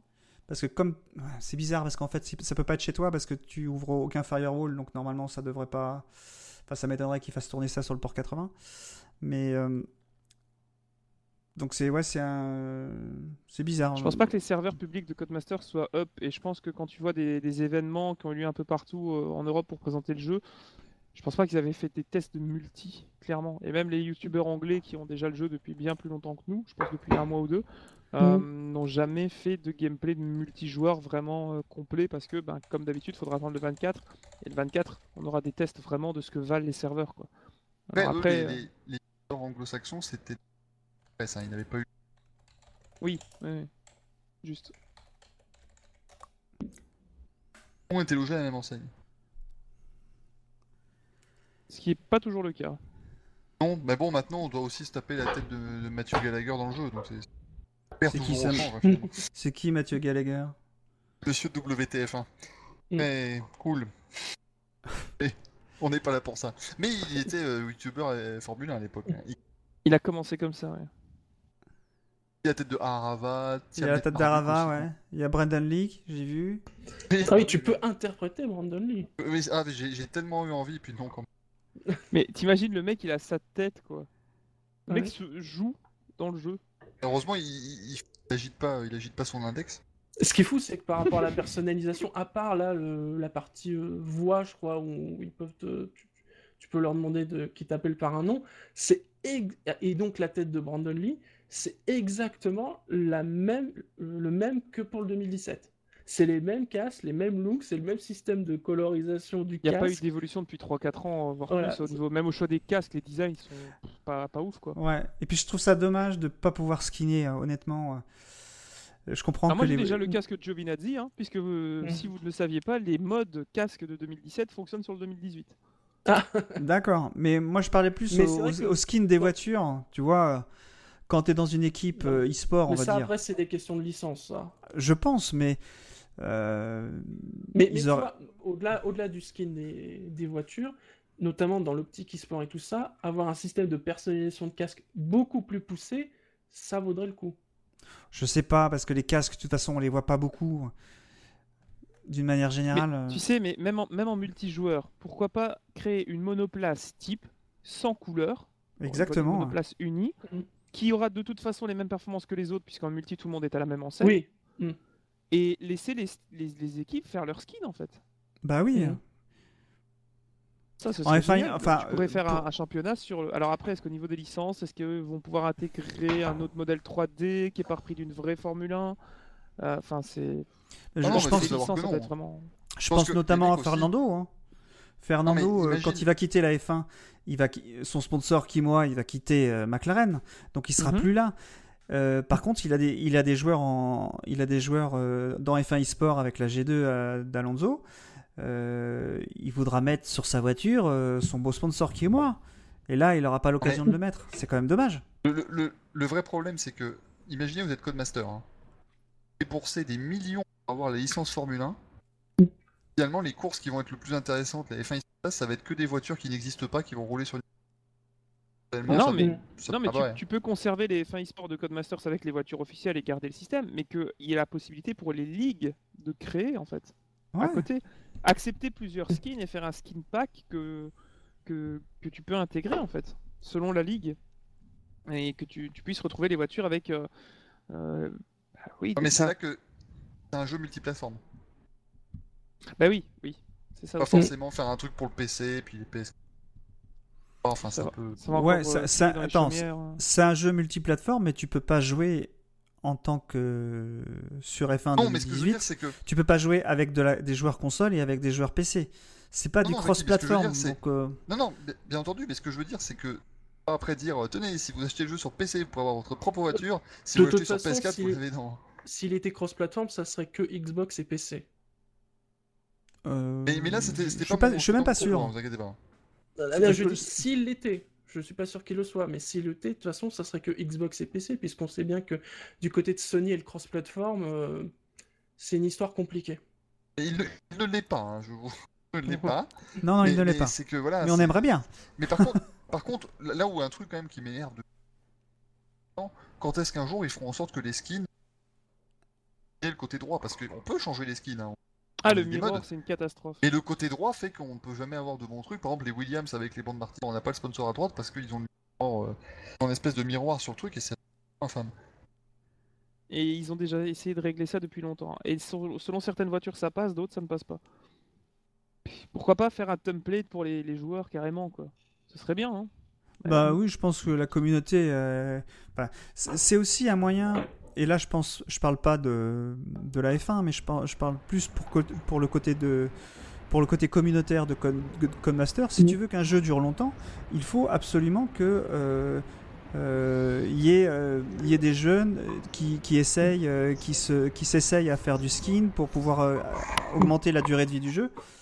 En plus, avec le Steam Workshop, c'est facile. à- Oui, Oui, c'est facile. eux, mais- Ils, veulent, ils ne veulent pas que le jeu dure longtemps. Puisqu'il Parce y en a qu'ils un en autre qui sortent sort un en chaque année. 360. Voilà. Il y en a un qui sort en Ce que j'allais dire. 364 jours, ils vont pas. Ça sert à rien. Que si t'as un jeu comme gens F1 jouent qu'un- Challenge ou Grand Prix 4 où tu peux faire n'importe quelle année euh, ce que tu veux, euh, les gens n'achèteront plus un jeu chaque année. Ils vont peut-être l'acheter tous les deux ou trois ans et encore. Euh, C'est ça Moi j'ai des, Ouais. des potes, ça va être leur premier F1 depuis euh, 4 ou 5 ans. Ah bah ils ont bien fait parce qu'entre les deux, il n'y a pas eu grand chose Ah bah, je, d'évolué. je je leur ai bien conseillé euh, d'acheter celui-là. Mais oui, c'est voilà, c'est sûr que si c'était euh, si, si c'était un jeu qui devenait euh, si par exemple on avait fait la licence le jeu F1 mais que chaque année il y avait un extension pack avec la nouvelle saison, là Mhm. effectivement il pourrait faire en sorte que voilà on reste dessus, qu'on ait plein d'options de personnalisation. Mais comme là de toute façon dans un an on va encore dépenser 60 euros ou 70 euros pour ceux qui viennent sur euh, console pour avoir le jeu, bah Mais combien ont- ne rêvent pas et ne parlent pas d'un retour d'un jeu à la F1 Challenge en fait? Ah, ce serait génial. Mais je Et- sais pas si au- aujourd'hui c'est possible. Est-ce qu'au niveau de la physique, avec le nouveau jeu, la physique du 2018, tu pourrais pas réintégrer d'anciennes voitures de, de 2017, 2016, avec leurs spécificités à chaque fois? Maintenant, ça fait déjà quoi 4 saisons qu'on a les V6 hybrides. Au niveau de l'architecture du gameplay, Mm. ça change pas grand-chose en termes de relance, de freinage, etc. Euh, tu peux garder, enfin ils n'ont pas tout jeté à la poubelle, que Masters faut pas, faut pas rigoler. Est-ce que une intégration des voitures, même en DLC payant à la limite, hein, si- puisque tout le monde le fait, pourquoi pas eux à la limite Mm. Mais est-ce que tu pourrais pas acheter des anciennes années? Parce que pareil pour le mode historique, c'est bien d'avoir une, euh, une ou deux voitures historiques en, en- en contre-la-montre, c'est très intéressant. Par contre, il y a des choses qui sont, euh, pour les fans, dures à voir. Les anachronismes, je sais pas pour vous, mais moi j'ai beaucoup de mal, par exemple, euh, quand tu vois une, euh, une Ferrari de 95 avec une Williams de 96, avec une. euh, donc tu vois, chaque... j'ai vraiment du mal. Pourquoi pas proposer, par exemple, la saison, on est en 2018, la saison 98, euh, 78, je sais pas, Mais- moi, 58, ça ce serait intéressant. on, on ne connaît pas les dessous du, du deal. On, on ne sait pas le contrat qu'il y a. Peut-être parce que Et en, en plus, après, sur des saisons beaucoup plus anciennes, euh, vient beaucoup la question des droits. Genre, par exemple, je sais pas, euh, les droits euh, de la, des skates. Euh, voilà, Oui. c'est qui Mais là, on reste bloqué quand même sur 3-4 équipes. Ça reste quand même Williams, oui, Ferrari et, ouais. Ouais, Ceux qui ont, ceux accepté.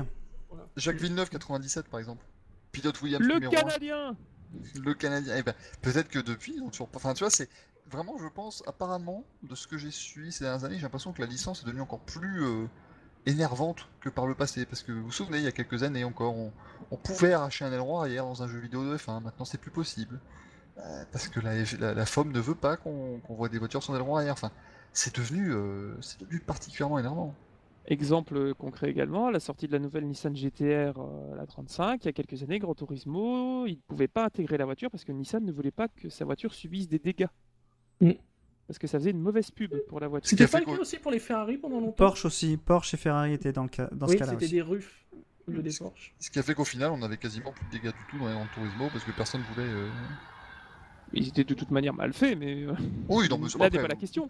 Le, Mais, euh, lui-même était mal fait, mais ça c'est encore un autre, un autre débat. Mais Mais clairement, ça, ça, ça a refermé les portes petit à petit. euh, et on peut corriger encore des choses qu'on nous prend, euh, style euh, bon, euh, les bandes rouges sur les, les Williams. Je pense que Day One sur Race Department, vous allez avoir votre skin téléchargeable sans problème. Mm. avec le tuto pour l'installer. Il y a des choses qu'on peut encore corriger grâce à la communauté, mais il y a des choses qui sont plus, enfin, des choses qui sont plus faisables parce que c'est devenu tellement compliqué que même les équipes de modeurs se disent non, on va pas prendre la peine parce que dans un an, il faudra refaire le taf et qu'on reste sur notre, notre Air Factor ou qu'on reste sur notre, notre Assetto Corsa où là on peut modder ce qu'on veut comme on veut et, que le jeu reste euh, entre guillemets assez ouvert aux modeurs. Un, jeu de Formule 1 pour un an. ah, Est-ce que ça va changer de changer un overlay? Euh, Déjà les overlays présents dans le jeu, c'était assez incroyable, mais les, voitures historiques du 2013, on a pu avoir des saisons entières avec les skins à chaque fois qui étaient modés, mais ça a mis plus d'un an à arriver. Et tu avais par exemple 20 fois la même Lotus euh, de 87, je pense, ou 88, je ne sais plus.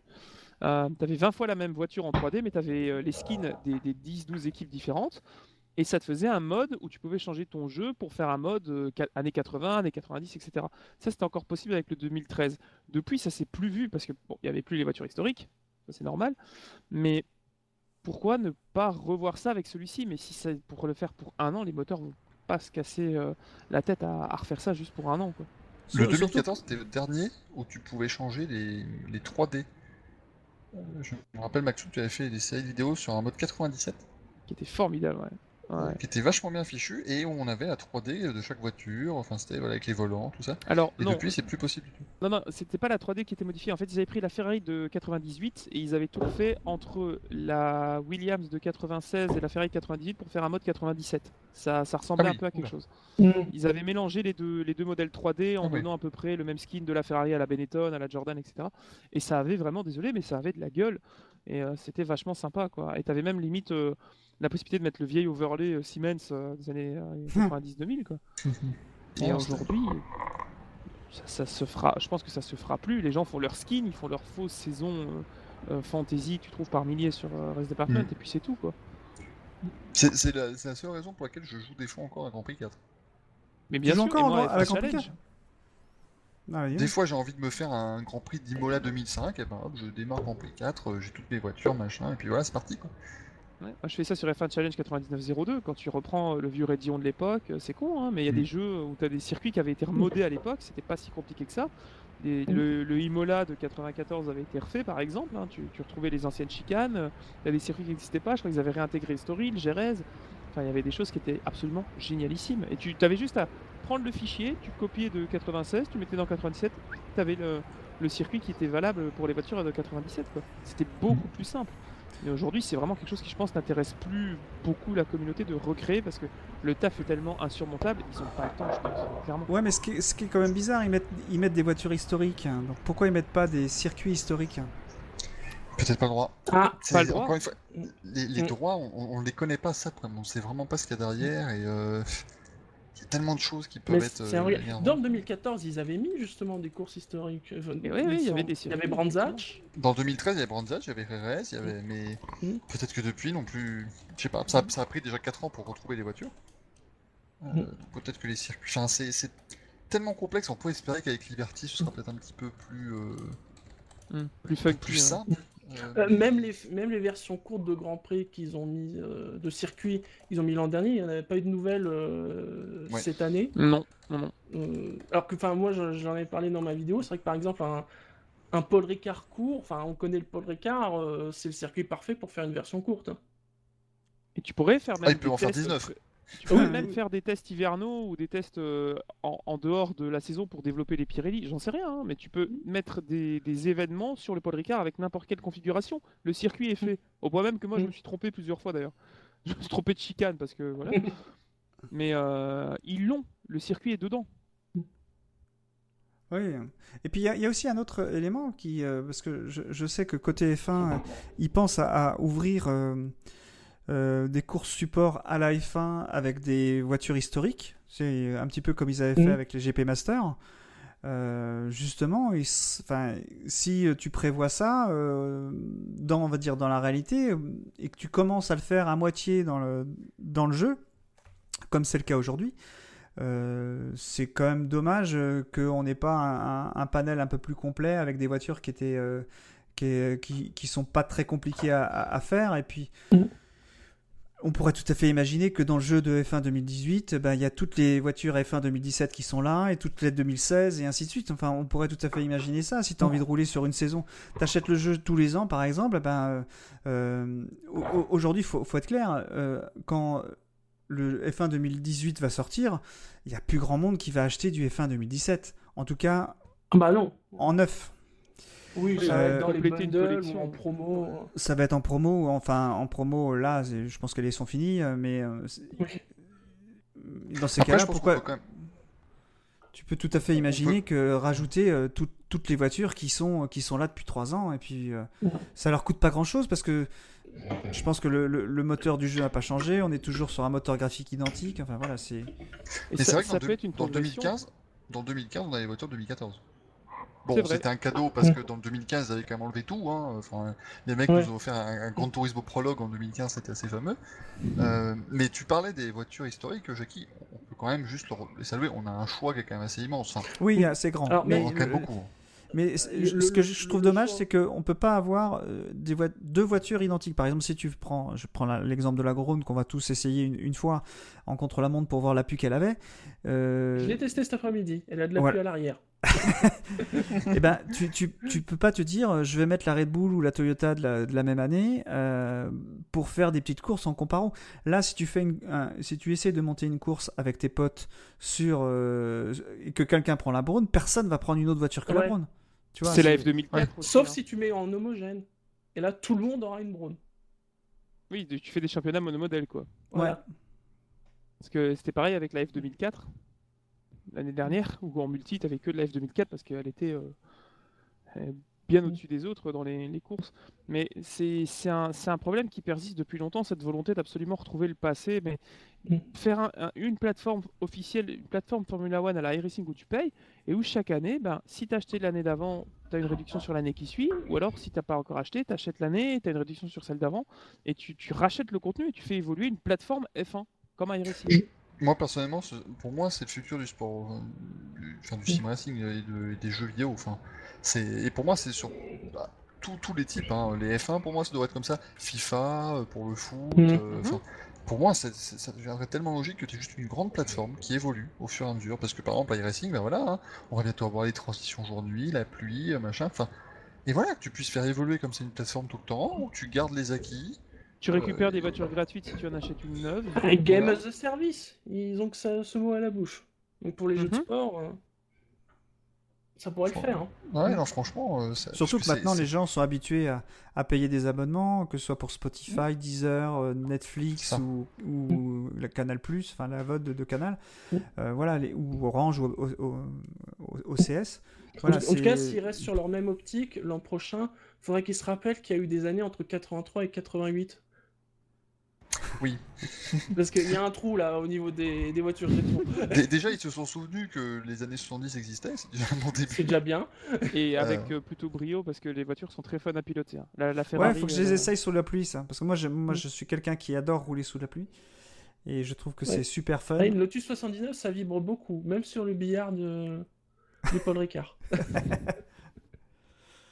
Pas moi, avec mon volant, euh, j'ai plus l'impression qu'on est sur le Paris-Roubaix euh, de manière générale. hein, mais euh, Mais peut-être que les ouais, il y a, il y a sont un plus souples. là hein. par rapport aux, aux voitures qu'ils ont ra- rajoutées cette année. euh. Ce qui fait qu'il y a, en gros, il y a une voiture turbo, euh, il y a la MP44 Mhm. et c'est tout. J'avais Euh, essayé euh, que sur Project Cars, il y avait plusieurs, euh, il y a plusieurs. Je change, un- je change un peu de, de jeu, mais sur Project Cars, j'avais essayé euh, toutes les F1 sur un seul circuit. Euh, donc la Mhm. première c'était euh, une Lotus euh, sans aileron. Après il y avait les Lotus avec aileron. Enfin c'était que des Lotus de toute façon, mais Ouais, il y avait les 25, la 49, la 72, 79, voilà et voilà. 98, et je sais plus. Je crois que c'était la dernière 98 et il y avait la Formule A, on va dire la dernière. Et, Ouais. euh, Et la formule extrême, je sais plus quoi. Et euh, ce que j'avais euh, découvert à ce moment-là, c'est que les, les voitures avaient chacun leur comportement propre. C'est Euh, encore le cas ici. Hein, Ouais. Oui, ça. on- Et ça, c'est super parce que ça, quand ouais. tu quand tu essayes de rouler deux heures avec une voiture, donc tu essayes vraiment euh, à chacune des voitures, je roulais deux heures, et puis je passais à la suivante, je m'apercevais que ce qui pêchait dans la première est amélioré à la génération d'après, en fait, parce qu'en en général, il y avait 10 ans entre les générations. Merci, Euh, monsieur Chapman. Ouais, ouais, mais c'était intéressant parce que tu vois, la première, tu disais, euh, il n'y a pas d'aileron, donc tu dis, il n'y a, il y a pas de grippe euh, dans les virages. Et puis la, la première, euh, la deuxième, la première avec aileron sort, et puis là, tu dis, oh putain, maintenant on peut aller, on peut aller vite en virage. Mais par contre, elle freine pas. Après, tu arrives à la troisième, hop, les freins carbone sont découverts. Oh là là, ça freine. Enfin, tu vois, c'est, plein de choses comme ça. Et puis la, celle qui m'a fait beaucoup marrer, c'était, donc je roulais à Barcelone. J'avais fait un article pour le SAV justement là-dessus. Et euh, ce qui était très très drôle, c'est que j'avais découvert que dans, euh, dans le setup, on pouvait changer le turbo de la, de, de la Renault, en, en l'occurrence de 98 là. Et on- en mode normal, on était à 800 chevaux et en mode pas normal, on avait le 1003, 1400, 1000, ouais. Ouais. 1200 ou un truc comme ça. Et le temps de latence était tel. Aujourd'hui, c'est pas le cas. Les, les temps de latence euh, sont, sont, sont vraiment gommés aujourd'hui, peut-être avec le RS, mais c'est vraiment gommé. Euh, Le coup de pied aux fesses, c'était terrible. ah oui, quand tu. euh, alors, c'était quel virage Euh, Alors, c'était pas. Alors, ouais, c'était le virage quand tu quand es à Barcelone, donc tu as, as un sort de S, après tu as un virage à droite, et après tu as un, un frein et un virage à droite. D'accord Ce virage-là, je sais plus si c'est le 5 ou le 6, euh, ce virage-là, quand je mettais les gaz, je comptais 3 secondes et là, ça poussait. Donc il fallait que, au moment où je mette les gaz, il fallait que mes roues, et que, et que les 3 secondes étaient passées, il fallait que mes roues soient droites. Parce que si les roues étaient pas droites, elles se mettaient droites. Et Dans là, tu mur rentrais ou- dans ce que disait, dans ce que disait Mario Andretti, c'est que si tu laisses deux, bla- deux marques noires euh, de la sortie d'un virage jusqu'à l'entrée du suivant, c'est que t'as enfin assez de puissance. Ah, Le fameux More Boost. Hein, Ouais, ce ouais, là, c'est- avec la Lotus. hein.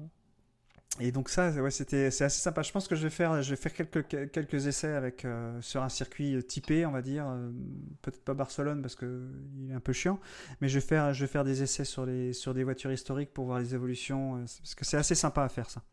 Je plains que pas, je les ai F1 essayés à Abu Dhabi, moi. Donc, euh, que, la F1, que la F1 mette en avant ce qui a fait qu'elle a évolué. On n'a jamais eu une F1 avec des jupes et un effet de sol dans un jeu. Mm. Vraiment. Dans un des jeux modernes. Genre les Bah si, Pécars, il y avait. 82, euh, à Pécars, on s'en rendait compte sur la 72. Ouais. Ça se sentait vraiment? Ouais, ouais, ouais. ouais euh, euh, Ouais, peut-être que. Alors, allez voir, allez, allez voir peut-être plus du côté d'Aceto, peut-être pour la 72, voir un peu ce que ça donne. Ouais. Mais, euh, mais c'est vrai qu'une vraie des années 80 qui était au bout du bout de ce qu'on pouvait avoir en termes d'aéro pour l'époque, ce serait vraiment intéressant en termes d'expérience de gameplay. Quoi. Ça vaudrait autant qu'une Braun, par exemple.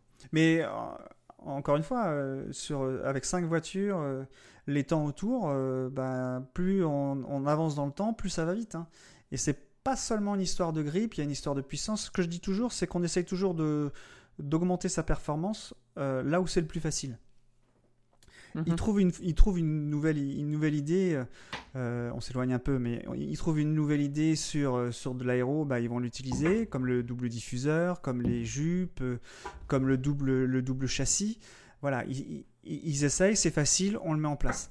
Euh, et puis quand euh, ça se finit par être interdit, bah, ils, trouvent une- ils trouvent autre chose. Et euh, bon, voilà, on, on- on Et c'est sait ça- ce qu'ils trouvent ap- après. C'est ça tout le jeu de l'histoire. Et il faudrait qu'ils le mettent Bah dans oui. les jeux de Formule 1. C'est ça qui a Ouais, fait ouais. toute l'évolution de la F1. Ceux qui ont essayé de, de contourner le règlement, donc Brown avec son double diffuseur, enfin, tout- toutes ces, ces exploitations du règlement au fur et à mesure des années, des décennies, qui a fait que la F1 a évolué et qu'on a accepté ou interdit des choses euh, à chaque fois. C'est ça le but du jeu en fait, c'est trouver la faille dans le règlement pour inventer quelque chose d'encore plus rapide, plus puissant, qui colle encore mieux en virage, etc. etc.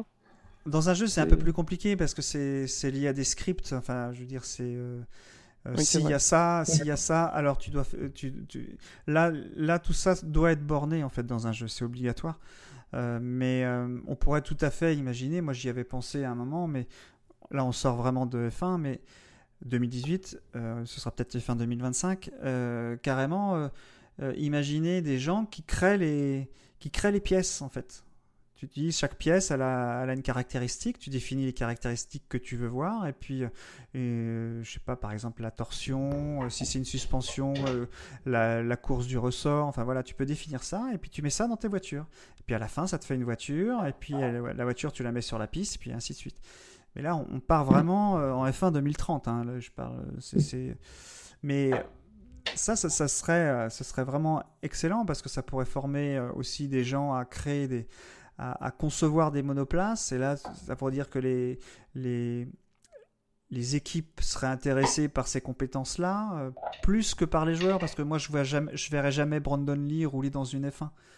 Euh, il, a beau avoir Touche le, pas les pédales, il est non. trop petit de toute façon. non, mais c'est, peut-être un avantage. Mais, euh, mais je pense que c'est. Je, je- aujourd'hui, euh, si on veut voir un, un, un sim racer euh, dans une course réelle, on le verrait plus en endurance que sur, euh, sur un jeu de sprint, enfin sur, un, sur de la course sprint.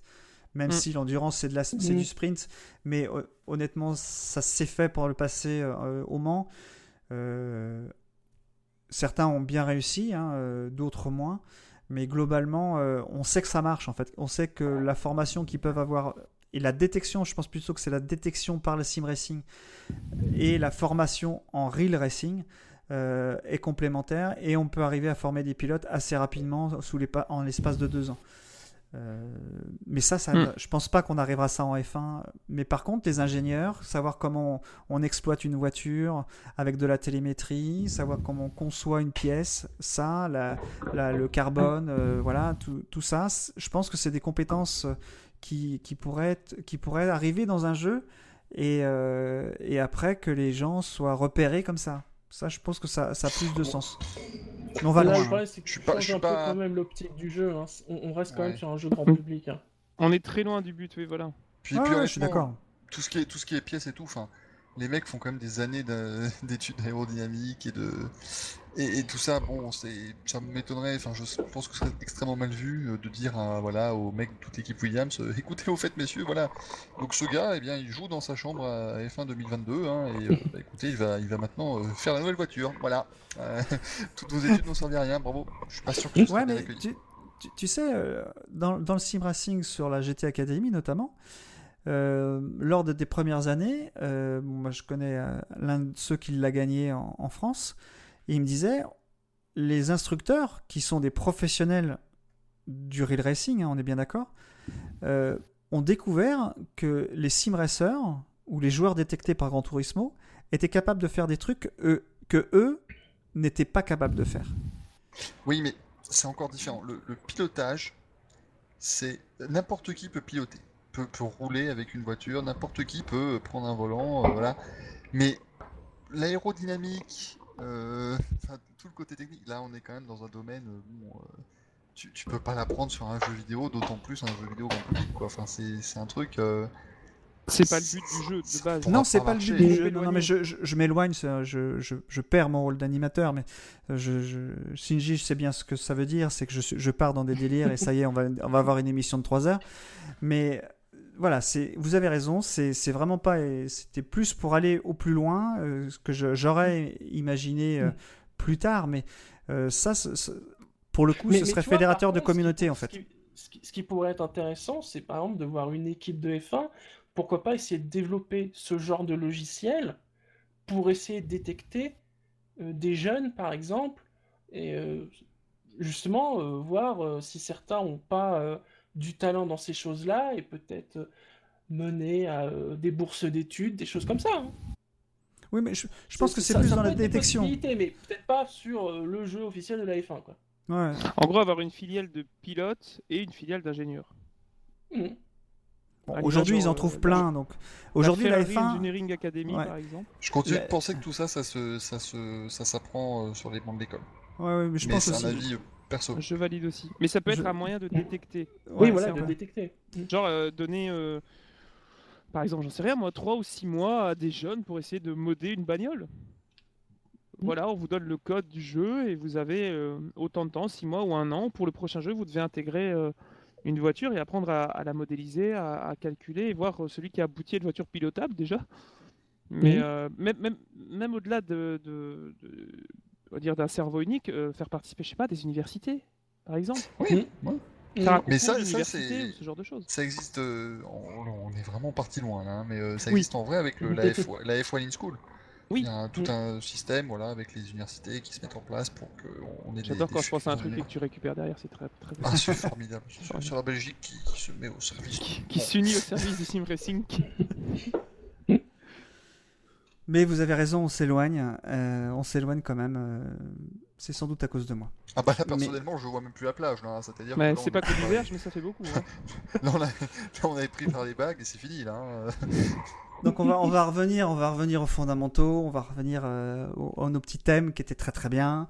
Euh, une petite question comme ça, euh, je pense qu'il n'y a pas besoin d'en faire beaucoup, mais euh, est-ce que vous pensez que F1 2018 est une version 2 de F1 2017 Non, Non, je pense que c'est une version 3 de F1 2016. Et là, là il y a polémique. Ah. Et là, il y a mind game. non, mais euh, personnellement, je trouve que euh, depuis le 2016, on est dans une logique, on l'évoquait juste avant, bah, de plateforme unique en fait quasiment. Parce que pour moi, c'est la même base, mais juste ils l'ont un petit peu modifié au fur et à mesure. Mais pour moi, on est dans F1 2016, euh, c'est la, la genèse de cette nouvelle génération. Le 2015, c'est encore une fois, c'est. C'est un jeu, enfin c'est Wii Sport, hein, il le donnait c'est une purge, un- le Carl. ah mais le Rien n'est 2015, il, il le donnait gratuitement avec une PS4, je veux dire, hein, c'était pas... mais depuis 2016, pour moi, c'est on, on a la- le même ADN dans les trois jeux. Et vous pensez pas qu'on peut même peut-être remonter jusqu'à 2014 Le F1 2014 est pour moi le pire jeu de Formule 1 auquel j'ai pu jouer de ma vie. Non, mais justement, parce qu'en fait, voilà, c'est ce que en fait je voulais expliquer, c'est que, enfin, pour moi, le 2013, c'est vraiment le summum de la première vague, si on peut dire, la première génération de jeux de Codemasters sur PC, enfin sur euh, PC et console, je veux dire. Mais vraiment, Depuis ils ont repris la licence. Je compte pas l'épisode 8 qui est totalement à part. Mais Mm. il y a eu en fait 2010-2013. Et ensuite, pendant deux ans, on dirait qu'ils sont vraiment, ils ont stagné, voire vraiment abandonné le projet. Mais qu'en 2016, ils ont retrouvé quelque chose de, une nouvelle base. Comme le 2010 était très bon jusqu'au 2013, en 2016, ils ont trouvé une base solide, comme tu dis, qui évolue sans forcément être complètement réinventée, mais juste évoluer avec les réglementations depuis, de- depuis trois ans. Quoi. Donc, il y a eu un trou pendant deux ans qu'on n'a pas compris. Plus de voitures historiques, euh, un gameplay dégueulasse, une optimisation qui était finie euh, par des singes euh, qui portaient des lunettes de soleil dans une cha- chambre noire. Mais c'est absolument atroce de se dire que pendant deux ans, il y a un trou dans la série pour moi, et que entre, pour moi, entre le 2013 et le 2017, c'est- c'est- ça a été n'importe quoi. On a essayé n'importe quoi en fait pendant 2-3 ans pour retrouver quelque chose de basique. Et effectivement, depuis le 2016, c'est vraiment. voilà. Le 2015, c'est une faute, mais j'ai jamais vu ça. C'est c'est même au niveau. euh, pas de reconnaissance des volants en fait. Même les volants n'étaient pas reconnus. Certains volants, c'était à l'époque euh, juste le G27 ou, un Trustmaster, je crois que c'était même pas le T300 qui venait de sortir ou quelque chose comme ça. Le, vraiment le, plus basique des volants, le plus grand public. Tu t'arrivais sur la grille, tu démarrais, tu allais en marche arrière, tu étais bloqué en marche arrière, ça pas calibré. Il, a été abandonné. Je pense qu'ils se sont dit c'est tellement euh, gigantesque le 2015 de, de le sauver, euh, on le laisse comme ça et euh, advienne que pourra. Et, et le 2016, ils ont eu de la chance que les gens ont refait confiance. quoi. Bah, De toute façon, le 2014, ils avaient loupé le coche parce que ça aurait dû être un jeu Next Generation, ils l'ont pas fait. Et Oui, puis oui, 2015, bah, ils ont fait leur jeu nouvelle génération, mais beaucoup trop tard, avec euh, aucune fonctionnalité. euh, enfin, Ils sont perdus timing pendant deux ans. pour les deux, ouais. perdus. Mais après, David... bon, après, il y a eu David Greco, David Greco qui est venu pour, euh, pour les Hmm. physiques. Ils ont aussi reconstruit l'équipe en 2016, hein, je crois. hein, donc, euh, Hmm. ça, vient, ça vient peut-être de là aussi. Il y a aussi le fait que Pécars a quand même mis un coup de pied dans la, dans la, dans la mare et les gens se sont rendus compte, les éditeurs se sont rendus compte, tiens, on peut faire de l'argent avec du sim racing. Comment c'est possible? Ah, ils sont... ah ça pour avoir fait de l'argent Oh. Non, mais dire qu'il y a eu, il y a eu, euh, visiblement, il y avait une attente pour un jeu qui était beau et on va dire, on va pas dire plus, mais en tout cas qui était beau.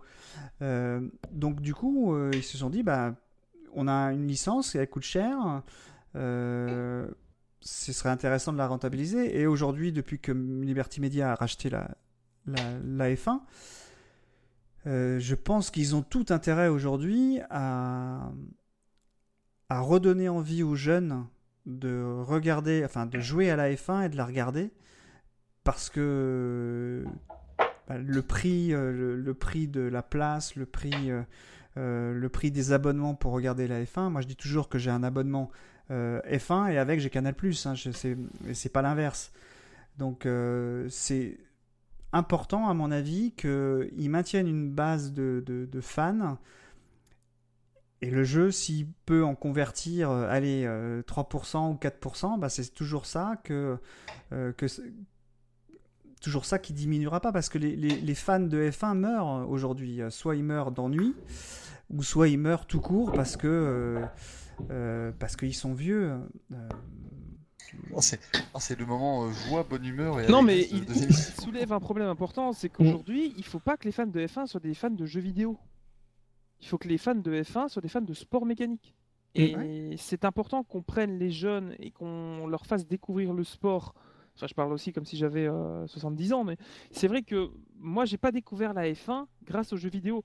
En fait, le jeu vidéo, quand j'étais petit, me permettait de jouer ce que je voyais à la télé. Parce que exactement. la F1 était intéressante.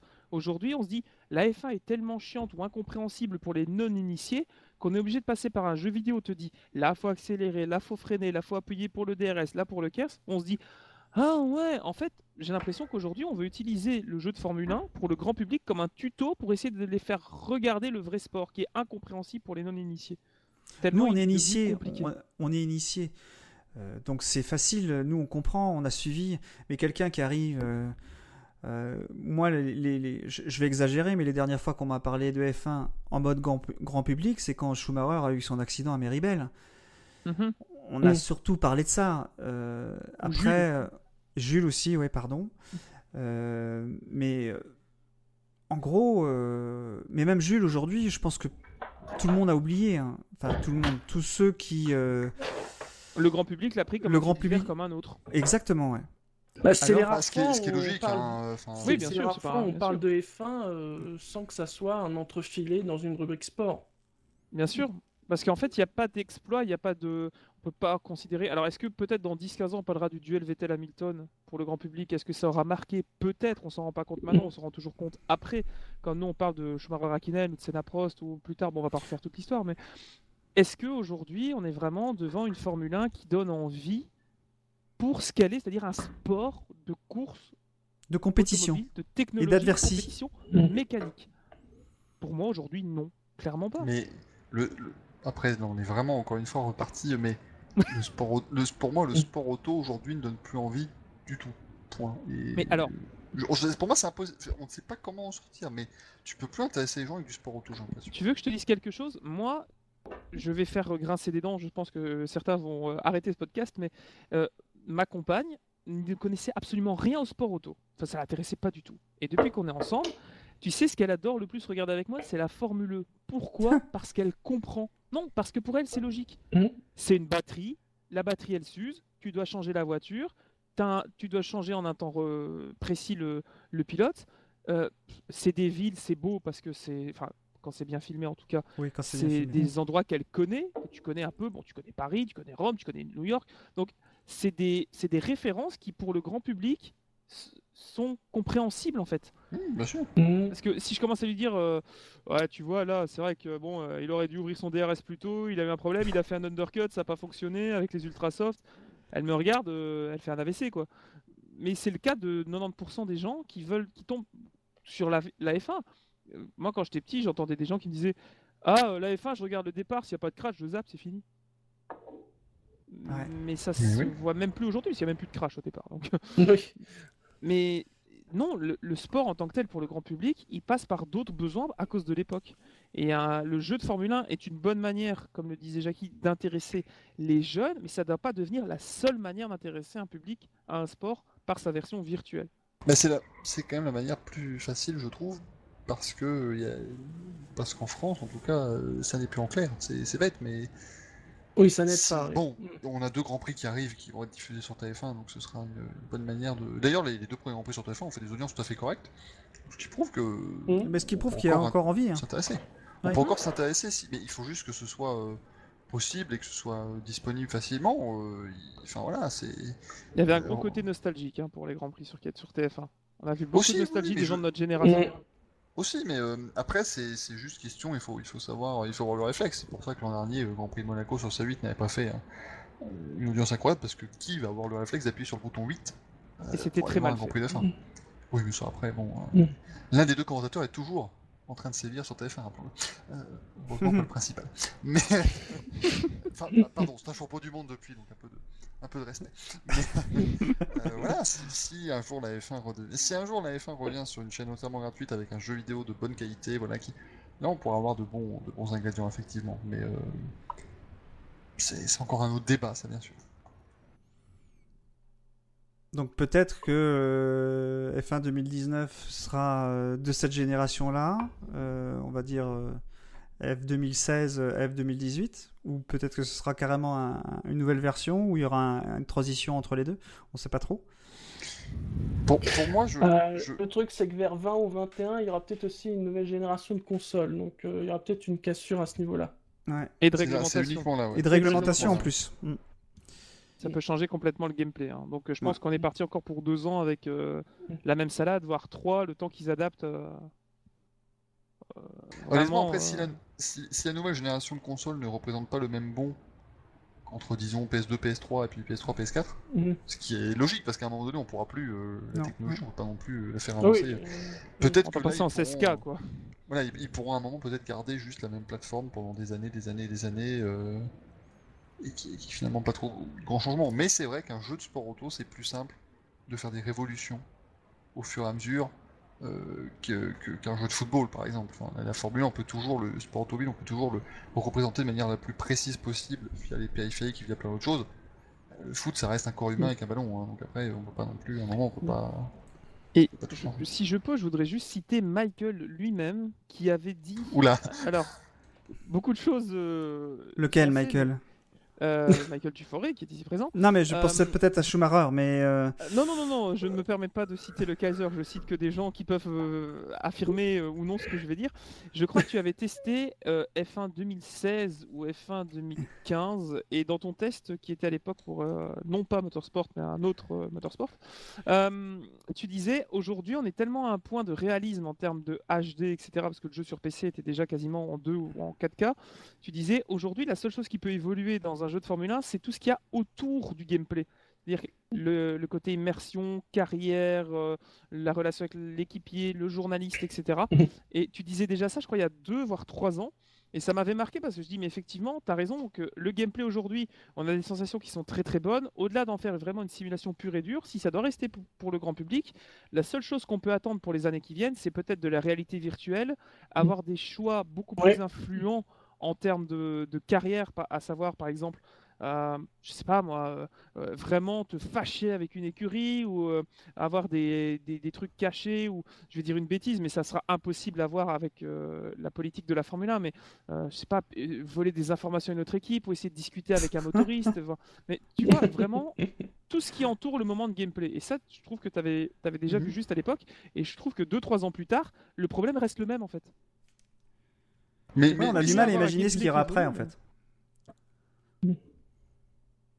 Enfin, je sais pas, voilà, je te, je te mets un peu ça sous le nez euh, comme ça, mais. euh, Non, mais je, je trouve que je ne disais pas que des bêtises à l'époque, donc ça me rassure grandement. Mhm.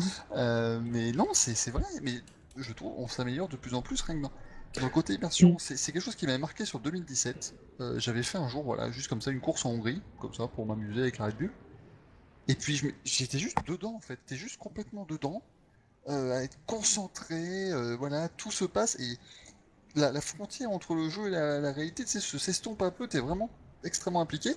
Et c'est quelque chose qui arrive de plus en plus. Il y a une époque où, bon, bah, quand vous jouiez à F1 2006 sur PS2, euh, bon, euh, tu savais très bien que t'étais pas le pilote. Hein. Il n'y avait, pas de- avait pas frontière. Enfin, en tout cas, elle était bien définie. Mais maintenant, je trouve qu'on peut vraiment se, Sachant on n'a pas parlé, mais il y a quand même une amélioration graphique par rapport au 2017. hein. Le- la gestion des lumières est fabuleuse. là. C'est c'est assez Oui, incroyable. les ombres notamment, ouais. C'est reflet, les, courses ombres, sous c'est la très pluie. impressionnant. sont des vraies courses sous la pluie. Ah oui, le spray, incroyable. Le spray au départ, Même je la visibilité, un hein. écran gris. De- Quand il pleut à mort, euh, waouh Mais Ouais, et enfin, encore une fois, il y a- y j'ai envie de dire. Ouais, enfin. Et en plus, euh, c'est euh, c'est vachement fin parce que moi, j'ai roulé sur une piste qui était ch- séchante à un moment et je voyais mes, pneus euh, monter en température, euh, mes pneus intermédiaires monter en température et donc en usure. Et euh, je me suis dit, bon, bah là, va falloir que je rentre, je suis beaucoup plus lent. donc, ça, on commence vraiment à, avoir des choses qui, qui, qui sont, j'allais dire réalistes, mais c'est vraiment de l'immersion en fait. C'est on, imagine comment ça doit être à l'intérieur. Je sais pas si c'est encore le cas, mais euh, de- de- d'avoir ça, euh, de- d'avoir un, un manque de grip qui, a- qui arrive et que tu, tu te fais dépasser par des voitures qui sont passées en slick, quoi. Ça, je pense que c'est euh, ça, ça rajoute au, ça rajoute au à l'ambiance du jeu et euh, que, que c'est vrai qu'il faudrait qu'il y ait plus de gens qui roulent sous la pluie pour, pour le vivre, mais c'est vrai que les gens n'aiment pas trop rouler sous la pluie. Mais je vais, je vais mettre les pieds dans le plat. Soyons fous. Comme ça, ça fera réagir les gens qui écouteront le podcast également. Euh, mais F1 2008, pour moi, est et sera, puisqu'il n'est pas encore sorti au moment où on enregistre ça, le meilleur jeu de course de l'histoire des jeux de course. Mais attention, euh, je parle pas d'un aspect en particulier, justement. Par exemple, R Factor 2 est une licence de simulation, ou euh, Project Cars 2 est très beau. Non, là, je, sur la globalité, sur le produit fini, je pense qu'on n'a jamais fait mieux. Alors là, c'est vrai qu'il va, il risque d'y avoir du monde. Euh, Moi, je, lance une bombe après, hein, chacun réagit comme il veut. Mais Surtout que tu connais, tu connais. Euh, moi, je connais peu iRacing parce que j'ai très peu roulé, mais euh, toi, tu connais bien iRacing, tu connais aussi bien d'autres jeux aussi, comme euh, un peu comme moi. Mais euh, tu veux dire, enfin, ce que je, je comprends, c'est que tu veux dire que c'est un jeu complet et qu'il voilà, oui. il a pas de vraie faiblesse. Et il peut, il peut marquer la série comme a marqué le 2013, qui est aujourd'hui considéré comme un des Mm. meilleurs, le 2012-2013. Tout à fait, mais c'est Au moins. c'est c'est un voilà, l'expérience de jeu complète parce que bon, iRacing c'est super, mais t'as pas encore d'IA ou en fait t'as pas encore un mode carrière. Enfin voilà, tu, tu peux pas. Euh, Mm. Assetto Corsa a des physiques extraordinaires, mais tout le reste est nul. Euh, Race Room a des sons fabuleux, mais il a beaucoup de Oh, choses qui pêchent. Euh, Enfin voilà, il y a... chacun a une force et F1 2018 c'est juste celui avec lequel voilà, c'est un jeu où ben, c'est super. Très tu peux- homogène. tu- peux le trouver juste déjà dire une fois, oh, oh, j'ai 25 minutes devant moi, allez hop, je lance un petit F1 2018, et tu t'amuses euh, comme ça 20 minutes. Hom- homogène Euh, mais et, tu peux- et avec un, une échelle de public finalement assez large. Mais euh, quel Tout que à fait. soit le niveau de l'échelle, finalement, il réussit bien ce qu'il fait. Alors, même si on n'est pas en effet dans la pure simulation euh, comme euh, voilà les, les grandes références, il est quand même. C'est le prochain thème, justement. plus, hein. Voilà. C'est le prochain thème, c'est est- la question qui se pose, c'est est-ce qu'on est simulation ou pas? On est, on est pile dedans. Hein. Enfin, la Hmm. question, euh, la- on Ah, est pile dans la voilà. question. Il, il- il n'est pas aussi simulation que les références de la simulation, mais il l'est quand même de façon assez poussée. Et en même temps, il est extrêmement accessible. En résumé, c'est un jeu qui réussit, qui veut toucher un large public et il le fait aussi bien pour ceux qui veulent un peu plus Mm. de simulation sans être une top simulation et ceux qui veulent découvrir, ils vont avoir une prise en main. Au-delà peut-être du manque de tutoriel pour vraiment comprendre tous les, les détails alors ça, c'est un vrai problème, par contre. Ça. Mais bon. Ils vont tu lances, vraiment tu branches, tu te lances et puis c'est bon. Quoi. Ouais. Mais il, ré- il réussit là où il réussit là où Projet 15 échoue pour moi. Oui, l'intégration. Mais Project Cars in- intègre tellement de types de, de voitures et de types de catégories différents, il peut pas, euh, il peut pas tout démocratiser. La F1, il démocratise une discipline avec ses propres règles, ses propres codes, et une fois que tu arrives à la- justement les décoder, tu arrives à, à prendre du plaisir en fait. Et ça va très très vite dans celui-ci en fait de décoder le gameplay. Euh, Il y, a- il y a des anciens jeux de Formule 1 où je mettais peut-être une demi-heure à vraiment tout comprendre. Là, je peux dire que j'ai tourné peut-être, allez, sans exagérer, peut-être 10 minutes. Et au bout de 10 minutes, je savais vraiment où placer mon frein. J'avais assimilé le freinage, assimilé l'accélération, le RS. Donc tu, tu- tu as une courbe pour assimiler vraiment le gameplay qui est beaucoup plus intuitive et rapide. Et c'était plus le cas depuis ouais, 2013, effectivement, pour moi en tout cas. Ce qui est surtout intéressant, c'est euh, je, je pense, c'est l'histoire euh, que la simulation, si on parle de simulation en général, c'est euh, c'est rouler sans aide, on va dire. Tu peux tout à fait rouler sans aide sur F1 2018. Et si tu as envie de rouler à un moins euh, un, un- un niveau de réalisme moindre, ben tu baisses, tu rajoutes de tu rajoutes euh, de l'antipatinage, de l'ABS, euh, t'as de l'ESP Mais ton expérience n'en est pas moins bonne. et voilà. Tu auras toujours du plaisir. Exactement. Mm. Et ça, Clairement. c'est ça, c'est chouette, euh, je trouve. Euh, bon, on fait, on fait vraiment. euh, J'ai l'impression un peu consensus pour dire que c'est un bon jeu. On est absolument, je, je le précise bien, on n'est absolument pas payé. Euh, Oh, j'aimerais pour- bien. Hein, Ouais, on, aimerait, ouais. on aimerait tous Si bien. Mais c'est sincère, ce sera un bon début. C'est sincère, je pense. On on s'est pas réunis pour en discuter avant. Euh, là, euh, on en discute et c'est euh, devant vous qu'on a cette conversation. Euh, moi, je, moi, je pense effectivement que la simulation, euh, je pense qu'il y a mieux en termes de réalisme. Oui, oui, bien sûr. Il y a mieux. Il y a Et pour beaucoup plus, moins cher aussi. Hein. Oui, pour beaucoup moins cher. Plus, il y a aussi plus d'outils dans d'autres jeux. Mais comme, comme vous dites, c'est assez homogène malgré tout. Euh, Tout le monde s'y retrouve. Non mais Moi, je m'y bête, retrouve mais- pas encore assez parce qu'il me manque la télémétrie et je suis un dingue de télémétrie. Oui. Euh, c'est Mm. pour ça qu'Assetto Corsa, pour moi, aujourd'hui, c'est euh, dans mes moyens euh, et mes envies plutôt. C'est ce que je préfère. Alors mais, euh, peut-être que F1 2018 n'est pas fait pour toi. Un Ah, mais j'aime bien, je- tu n'es pas la cible du jeu. Disons que je fais pas de simulation. Ouais. Je considère que je ne fais pas de simulation hardcore en jouant à F1 2018. Par contre, je m'amuse beaucoup. Ce qui est, Voilà, c'est Oui, c'est voilà. plus important. Ça compte quand même, hein. Mais c'est c'est- et là, ça dépend de ce que chacun veut. Parce que par exemple, dans F1 2018, ce que j'aime bien, c'est que tu peux faire 14 fois le Grand Prix d'Australie. Tu n'auras jamais la même course. Tu auras parfois, bon, là, ils n'ont pas encore euh, visiblement totalement euh, réglé la voiture de sécurité, mais tu auras parfois une safety car qui sortira à un moment X et pas un autre. Et tu devras repenser ta stratégie, tu devras changer. Il y a la pluie qui va. Alors que, et c'est ce que je trouve un petit peu dommage sur la majorité des simulations hardcore actuelles, euh, c'est que on est beaucoup dans le setup parfait. Et par exemple, on joue à iRacing, bon, bah, jusqu'à une époque on ça change un peu, mais voilà, il suffisait juste d'avoir le setup parfait et tu utilisais euh, tout le temps, toute la semaine sur le même circuit, et t'avais à chaque fois la même course finalement. Euh, ou à Seto Corsa, bah, comme t'as pas énormément de changements sur la piste en elle-même, même s'il y a du gommage et tout, mais tu retrouves à chaque fois la même chose. Alors que là, tu peux toujours être surpris, et donc ça t'augmente directement ton aspect d'amusement et euh, d'intérêt dans le jeu, parce que tu sais jamais ce qui va vraiment arriver. Il faut T'as toujours un petit peu s'adapter. Euh, et c'est ce qui manque, je trouve, au monde de la simu. Et puis, c'est tout bête, mais une voiture de sécurité, euh, un tour de formation, toutes ces choses-là, bah, c'est pour l'instant Ah, ce jeu c'était qui bien, le fait. c'est bien, on a le tour de formation aussi dans F1 2018. Oui, bon, après, c'est pas le truc le plus important du monde et le plus intéressant. Bah, ouais, ça mais- ouais, ça influe vraiment sur la qualité de ton départ si tes pneus sont chauds, trop chauds. Ouais, ou ouais, ça c'est vrai. Ouais. Mais, mais je trouve que c'est sympa de l'avoir. quoi. Je, je- Oui, on a Mais de oui, ça c'est- pour l'avoir. C'est juste cool, mais euh, rien que le, le- le premier jour, dans F1 2011, la première safety car que j'ai eue, bon, trois secondes après, j'ai eu un drapeau rouge parce que j'avais causé un petit, un petit incident, mais, juste le fait Mais c'était avant, ça. Maintenant tu fais plus. À Mirabeau. non.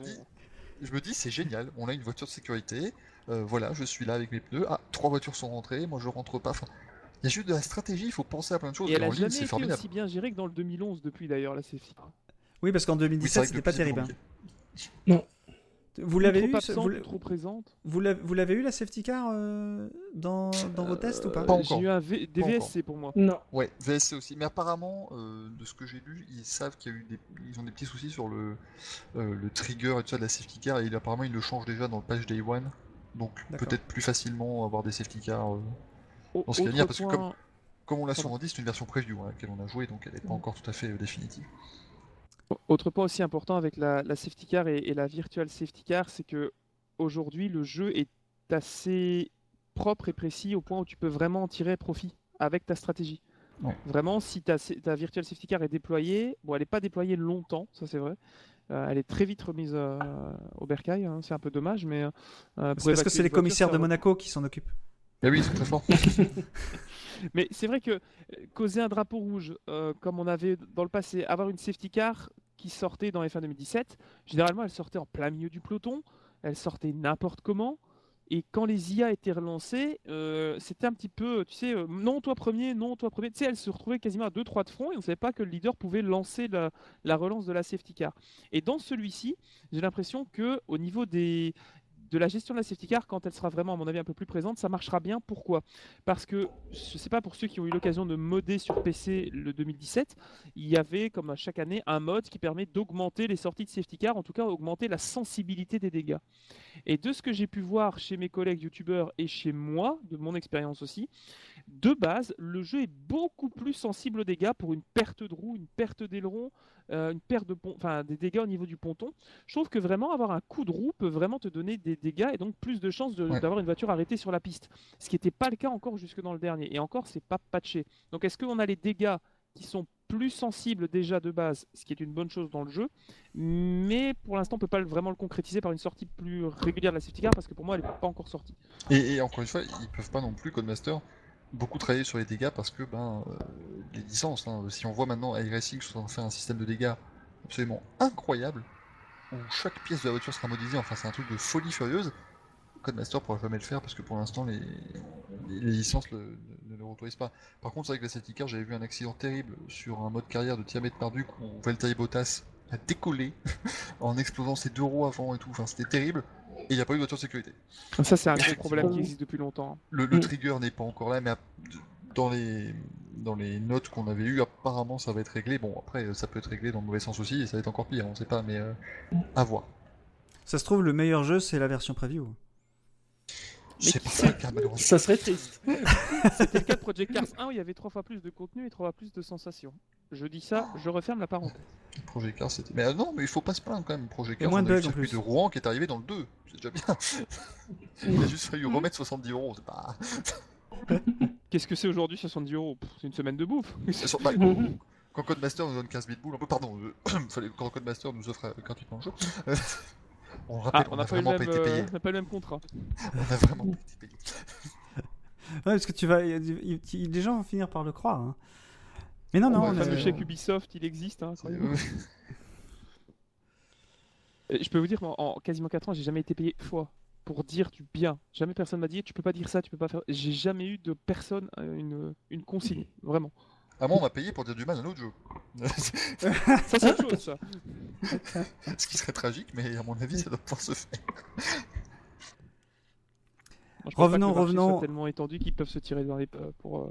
euh, Ouais, non, je pense pas. ouais. Revenons sur le sur le sur F1 2018. Euh, une chose qu'on n'a pas pu tester aussi, c'est euh, c'est l'e-sport, avec notamment la les, les critères de la super licence. Bon, moi, j'y ai vu euh, clairement une une je vais pas dire un copiage, mais une référence à à, à iRacing avec euh, le, le safety rating, euh, l'e-rating et puis, euh, et la, et la- et la classe. Ah non, je, je, je pense que je, je, je, pense que je vois les choses euh, un petit peu de manière complotiste. Euh, je sais pas ce que vous en avez pensé, mais bon, euh, je pense que c'est le meilleur système de toute façon. mais voilà, mais- si ça marche, pas ne pas le faire. Bah oui. Si c'est en Oui, place, voilà. c'est que c'est Mais, logique. mais je pense qu'on peut quand même rassurer tous les gens qui écoutent ce podcast. Vous pourrez toujours débarquer sur un lobby, vous faire percuter au Oui, si vous avez de la chance avant. Que maintenant, ça s'appelle comme gens. Oui, parce qu'il y aura-. Il y, aura, il y aura le droit à. comme il y a la- le, le- le départ, le tour de départ, euh, enfin non, le, le warm-up lap, comme, comme on dit, euh, tu pourras te faire rentrer dedans là, à ce moment-là.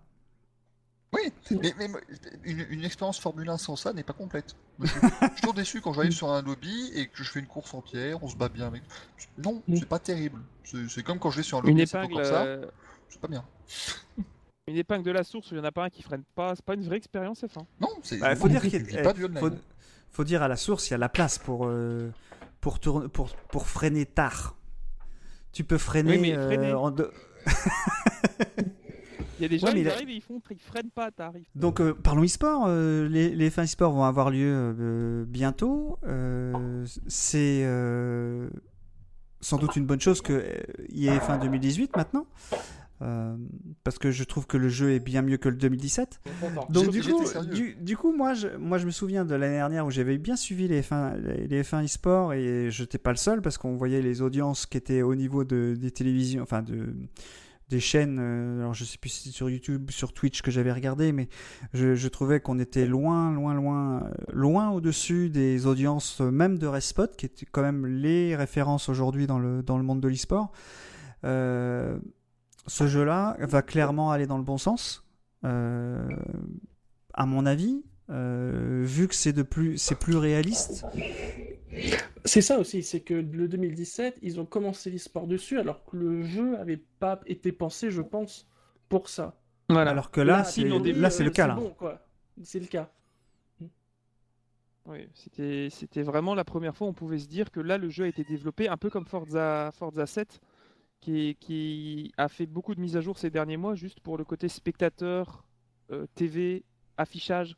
Vraiment Gran Turismo Sport qui est sorti aussi avec un affichage TV spécifique au mode spectateur. Donc là vraiment c'est le premier jeu de F1 de la série qui sort vraiment soi-disant, hein, on verra bien ce que ça donnera au moment de- Oui. du- des multis, hein, parce que là pour l'instant on peut pas trop juger sur pièce, mais ça donnera normalement une base plus léché, plus agréable et plus esthétique pour la diffusion. En tout cas, on l'espère. Oui, parce que en termes de netcode, ça, ça allait, je pense. hein. Je pense que c'était pas trop un problème. On n'a jamais Euh, eu de problème de. pénalités comme depuis toujours, mais sinon. ouais. Ouais, mais en gros, euh, on n'a pas jamais eu de collision, enfin de bulle de collision euh, improbable, euh, comme ça peut, ça a pu arriver dans d'autres jeux. Euh, voilà, c'est c'est tout à fait correct. hein, C'est dans la dans la norme, on va dire. Donc moi, je m'inquiète pas pour ça. Moi, c'est ce- ce que j'aime, ce qui m'a manqué, on va dire, dans F1 2017, en tout cas sur la réalisation et sur le, jeu, c'est de pas pouvoir euh, voir des caméras embarquées avec décalage, c'est-à-dire revenir en arrière sur une caméra embarquée. Ça, ils n'étaient pas capables de le faire. Je pense, j'espère en tout cas, que euh, ce, que ce qui est fait à la télévision en réel devrait pouvoir être fait en virtuel également. Donc j'espère qu'on pourra voir euh, un, pourquoi on avait euh, pourquoi un pilote a ralenti, pour, parce qu'il a fait une erreur, parce qu'il est rentré dans quelqu'un, enfin bon, peu importe, mais qu'on puisse le voir en direct en fait. Enfin, en direct ou, en- jaune ou- justifié, ou un, ou un ra- ou un ralenti Mm. qui, qui nous permet de voir ça. Alors ça, ça va être très compliqué parce que ne fût-ce que dans le jeu, on ne peut déjà pas sauvegarder son ralenti, ce qui est une hérésie aujourd'hui. C'est-à-dire que ton ralenti, si tu, si tu, tu miscliques, tu, tu, tu quittes ton ralenti et tu le perds. Euh, Au-delà des youtubeurs, je pense que n'importe qui qui se dit pourquoi à ce tour-là il y a eu un accident, il y a tel machin abandonné et que tu étais à l'autre bout du circuit. Euh, bon, moi, moi, j'ai eu dans le 2018 euh, Sébastien Vettel qui roulait et qui à un moment donné a abandonné. Je fais ah bon, qu'est-ce qui s'est passé? Et en fait, il rentre dans les stands, il y a un bug et il s'arrête et il est disqualifié. C'est déjà présent depuis quelques jeux ce genre de ce genre de problème. Et peut-être qu'en en e-sport, ils ont intérêt à montrer des choses plus travaillées, mais dans ce cas-là, ce sera pas dans celui-ci parce que ce serait déjà intégré à la version qu'on a euh, à, à notre disposition, je pense. Donc euh, ils vont pas, ou alors à moins d'intégrer vraiment un mode réalisation et spectateur, mais c'est pas le but vraiment, je pense que. à Je pense, que, le à eux, je, pense que honnêtement que la F1 a les moyens de demander et a l'argent pour demander à, à Codemaster un développement spécifique juste pour euh, la réalisation de l'é- de l'événement. Parce que comme tu disais, Shinji, vraiment l'intérêt? Ils mettent de l'argent sur, le, sur la table, ne serait-ce qu'en en cash prize. hein. Ils mettent 200 000 hein, Mm, sur la table hein, aujourd'hui. hein. Et un pass à la saison, c'est ça, non? Euh, je sais pas si euh, j'ai pas vu le j'ai pas vu si c'était un pass ou l'année dernière Je crois c'était qu'il y avait un moins. accès à plusieurs grands prix, Grand Prix, je crois l'année passée. Il y avait un Grand Prix Non. l'année dernière Oui, et c'était l'an dernier, tu 5000 pouvais- c'était 5000 dollars ou 10 000 dollars 10 000 dollars et que tu devais utiliser à Abu Dhabi. Super Oui. utile. L'an dernier, voilà. Dernier, tu pouvais choisir le Grand Prix de ton choix cette année, sauf Silverstone. Pourquoi pas Sachant Silverstone je sais que pas. les trois quarts des joueurs étaient anglais, c'était un peu dommage. Ouais. Mais bon. Ouais, mais bon, Je peux, je, peux com- je peux comprendre qu'ils aient envie d'aller ailleurs vu que tout est frais payé. À la limite, aller, aller en Australie, c'est plus sympa quoi. Oui, ou alors aller voir un circuit mythique, style Sponza ou. ou Ouais, Suzuka, ouais. quoi. Vu que c'est. Silverstone. Ouais, mais, Ouais, mais je pense ils ont à deux heures de voiture de chez eux. Ouais, ils peuvent y aller, hein. Je peux pas savoir. Moi, tu sais, si, si moi j'avais été à la fin, j'aurais dit que vous avez le choix entre Silverstone et Silverstone. Hein. Écouté, c'est juste à côté de chez vous. Allez-y, Ça nous coûte moins cher déjà que bon, euh, voilà. hein. les temps sont durs. On doit vous payer un physio parce que l'année prochaine vous avez une course des champions à faire, donc. euh, voilà. C'est vrai. Ah oui, c'est vrai. il y a C'est vrai, mais oui, désolé, mais C'est c'est vrai. C'est vrai. C'est- Non, mais c'est c'est ce qui me. Enfin, Oui, c'est énorme. oui. Je peux en parler dans longuement de l'e-sport, mais voilà, j'ai finalement pas encore un avis tout à fait déterminé là-dessus, mais ça devient, euh, ça devient de la folie. Mais si, dans, dans le terme juste du tournoi en lui-même, euh, l'an dernier, c'était bien fichu. Je pense quand même Ouais, que pour une première, c'était réussi. Ah ouais, Pour pour une une première, première, c'était- c'était. autre chose que les, la Formule 1 à Las Vegas. Enfin, bon, Puis Ah cette année, oui. ils ont un commentateur Oui. de talent, donc. euh, oui.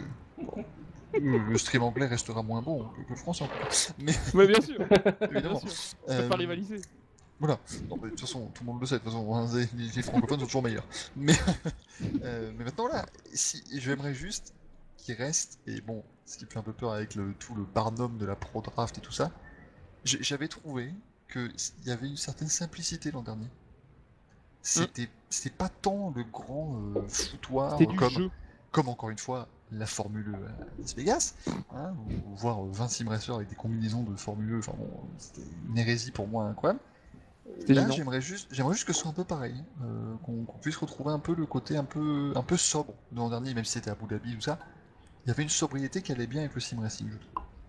Le cadre était, était spectaculaire, mais la compétition, elle, était sobre. Malgré C'est le ça, cadre spectaculaire. Ouais. C'est C'était une super compète, hein. C'était une super Parce que Voilà, et maintenant, ils ont, ils ont tous des liens avec les équipes de F1.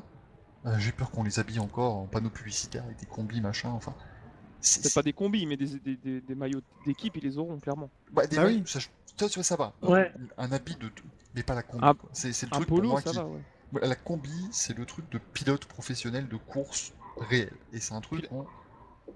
La combi et pieds nus, c'est chaud, quoi. C'est ça, enfin, tu peux pas. euh, Enfin, le mec, plus t'es en combi, il n'y a pas d'air, y a- enfin, euh, tu, vas, tu vas perdre 22 kilos, quoi. Enfin, terrible. une occasion en or? je n'ai rien dit. Ce serait- Mais moi, je peux. hein. Mais euh, voilà, c'est un truc, euh, bon, euh, tu- il faut rester, euh, ça, ça reste un truc que, que tout le monde peut faire à la base. Il y a, Oui, il y a bah oui. des sélections ouvertes à tous, donc autant que la, la- la finale reste un truc euh, bon enfant et pas, pas que ça monte la tête. Déjà, s'il y a 200 000 de cash prize cette année, je trouve que ça commence déjà à faire, euh, une Ouais. certaine somme. C'est pas un million comme certains.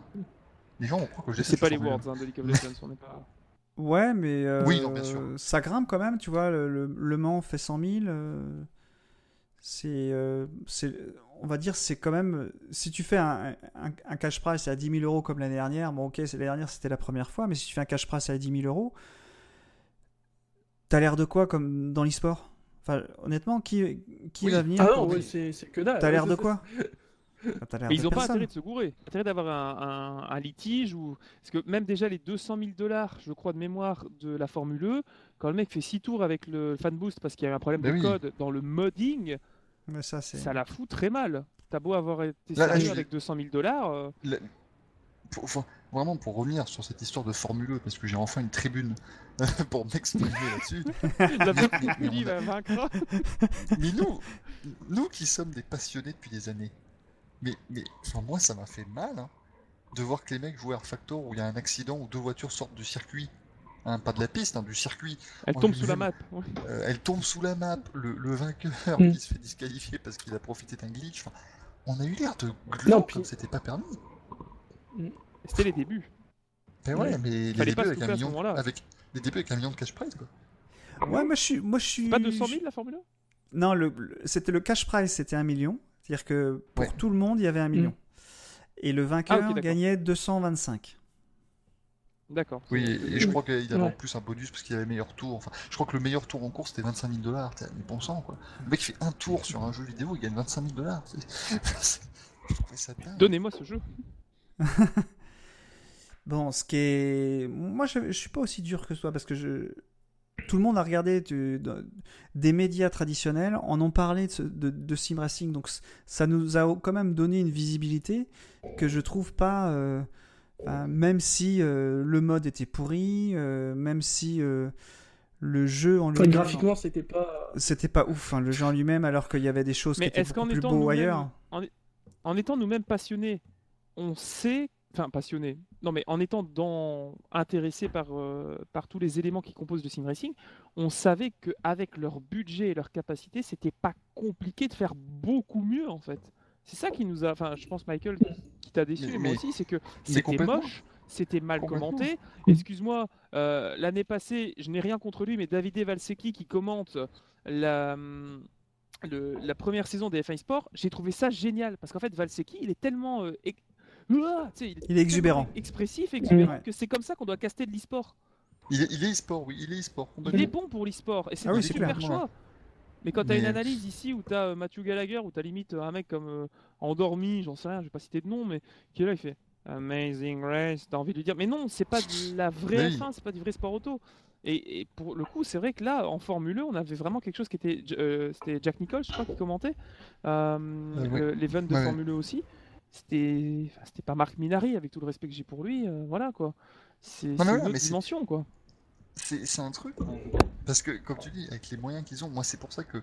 Après, bon, je, je rappelle euh, l'e-sport, euh, les e-sports Le Mans Series, Le Mans e-sport Series, je sais plus comment ça s'appelle parce que c'est toujours très compliqué et non des compétitions e-sport. Mais, euh, bon, moi personnellement, c'est évidemment mon employeur qui organise ça également. Mais je trouve quand même dommage qu'on fasse ça sur Forza, quoi. Enfin, Et sachant que le WEC va avoir triste. son jeu officiel avec GTR 3.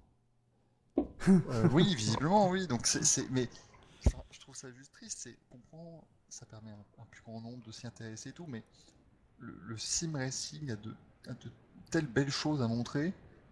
C'est dommage de se montrer sur, sur Forza, sur Gran Turismo Sport, sur enfin, euh, le, le, le truc euh, que, que fait, euh, Cana- euh, que fait C8 avec les, le, le e-sport European League, je sais pas quoi là, euh, qui passe à minuit. Ouais, qui passe à minuit et demi un samedi soir, mais au moins c'est une diffusion en, en clair de l'e-sport. Mais c'est Gran Turismo, quoi. C'est.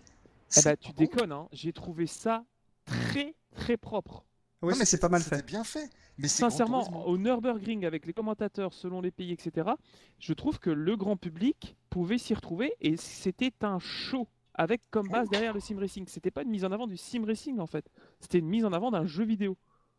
Et je pense que c'est ça aujourd'hui que les gens attendent avec le jeu vidéo, pas les sim racers, le grand public. Et ça peut fonctionner avec un jeu comme euh, Formula One par exemple. Après, à voir comment l'exploiter. De toute façon, Ouais. les meilleurs Mais joueurs, c'est là- les meilleurs joueurs viendront là où il y a de l'argent. Donc Bah, si, euh, Ah, je suis pas tout à fait convaincu parce que un vrai bah, joueur parce que parce que si, tu le mettras pas à la manette même pour 50 000 balles. hein. non parce que il a du Bah, après, skills, il a pas, il a du skills au volant et pas à la manette. Ça d'accord. Mais Voilà. mais euh, par exemple sur F1, tu verras jamais. Je, je pense que c'est pas possible parce qu'ils veulent trop associer le fait que tu tournes le volant et tu verras jamais une manette euh, sur euh, sur F1. euh, c'est pas possible. Ça, j'y crois pas du tout. La preuve, Ouais, je en pense pas avec. Donc, En, en, en dou- en WRC, par contre, le vainqueur avait une manette. c'est Euh, qui avait gagné le WRC. Ouais, Ouais. mais là, Ouais. euh, il, a, il a fait une compétition la, la semaine dernière, là, et il a Mhm. découvert qu'il devait, il devait rouler au, au volant. Donc ça y est, ils vont arrêter les manettes. Malgré tout, Bah, quand tu, quand tu arrives au haut niveau, quand tu arrives au niveau, il faut arrêter la manette. Et Le Mans va s'y il s'y mettre aussi. Là aujourd'hui, ils sont. Il faut pas oublier que, mais toi tu le sais mieux que nous, euh, Michael, il faut pas oublier que Forza est un sponsor de la course des 24 heures du Mans. Je parle pas Ah, de la sûr, course e-sport. Donc, qu'est-ce que tu veux que ACO impose un autre, un autre jeu? C'est pas possible. C'est un moyen de publicité, c'est un support mais- de pub. ACO, ils voient rien d'autre. Voilà. Mais c'est Oui, ça, oui, C'est mais pas une promotion de tout ou quoi d'autre. Et on euh, du marketing aujourd'hui, c'est dommage.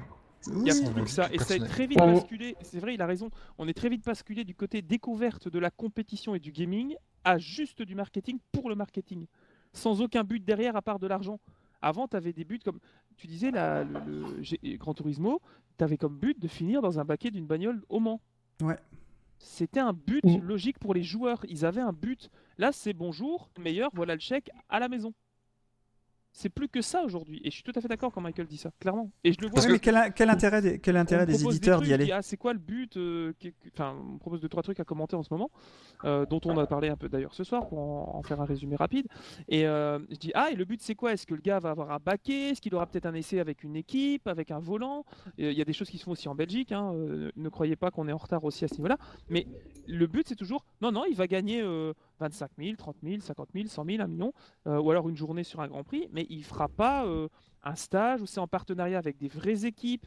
Il n'y a pas de finalité pour terminer dans le vrai sport. Il y en a eu, mais Et ça là, a duré que- 6 mois. Est-ce qu'on n'est pas justement dans l'inverse de la promesse? Parce que beaucoup Exactement. présentent l'e-sport comme étant, euh, vous voyez, le- l'espace de découverte des nouveaux talents, machin.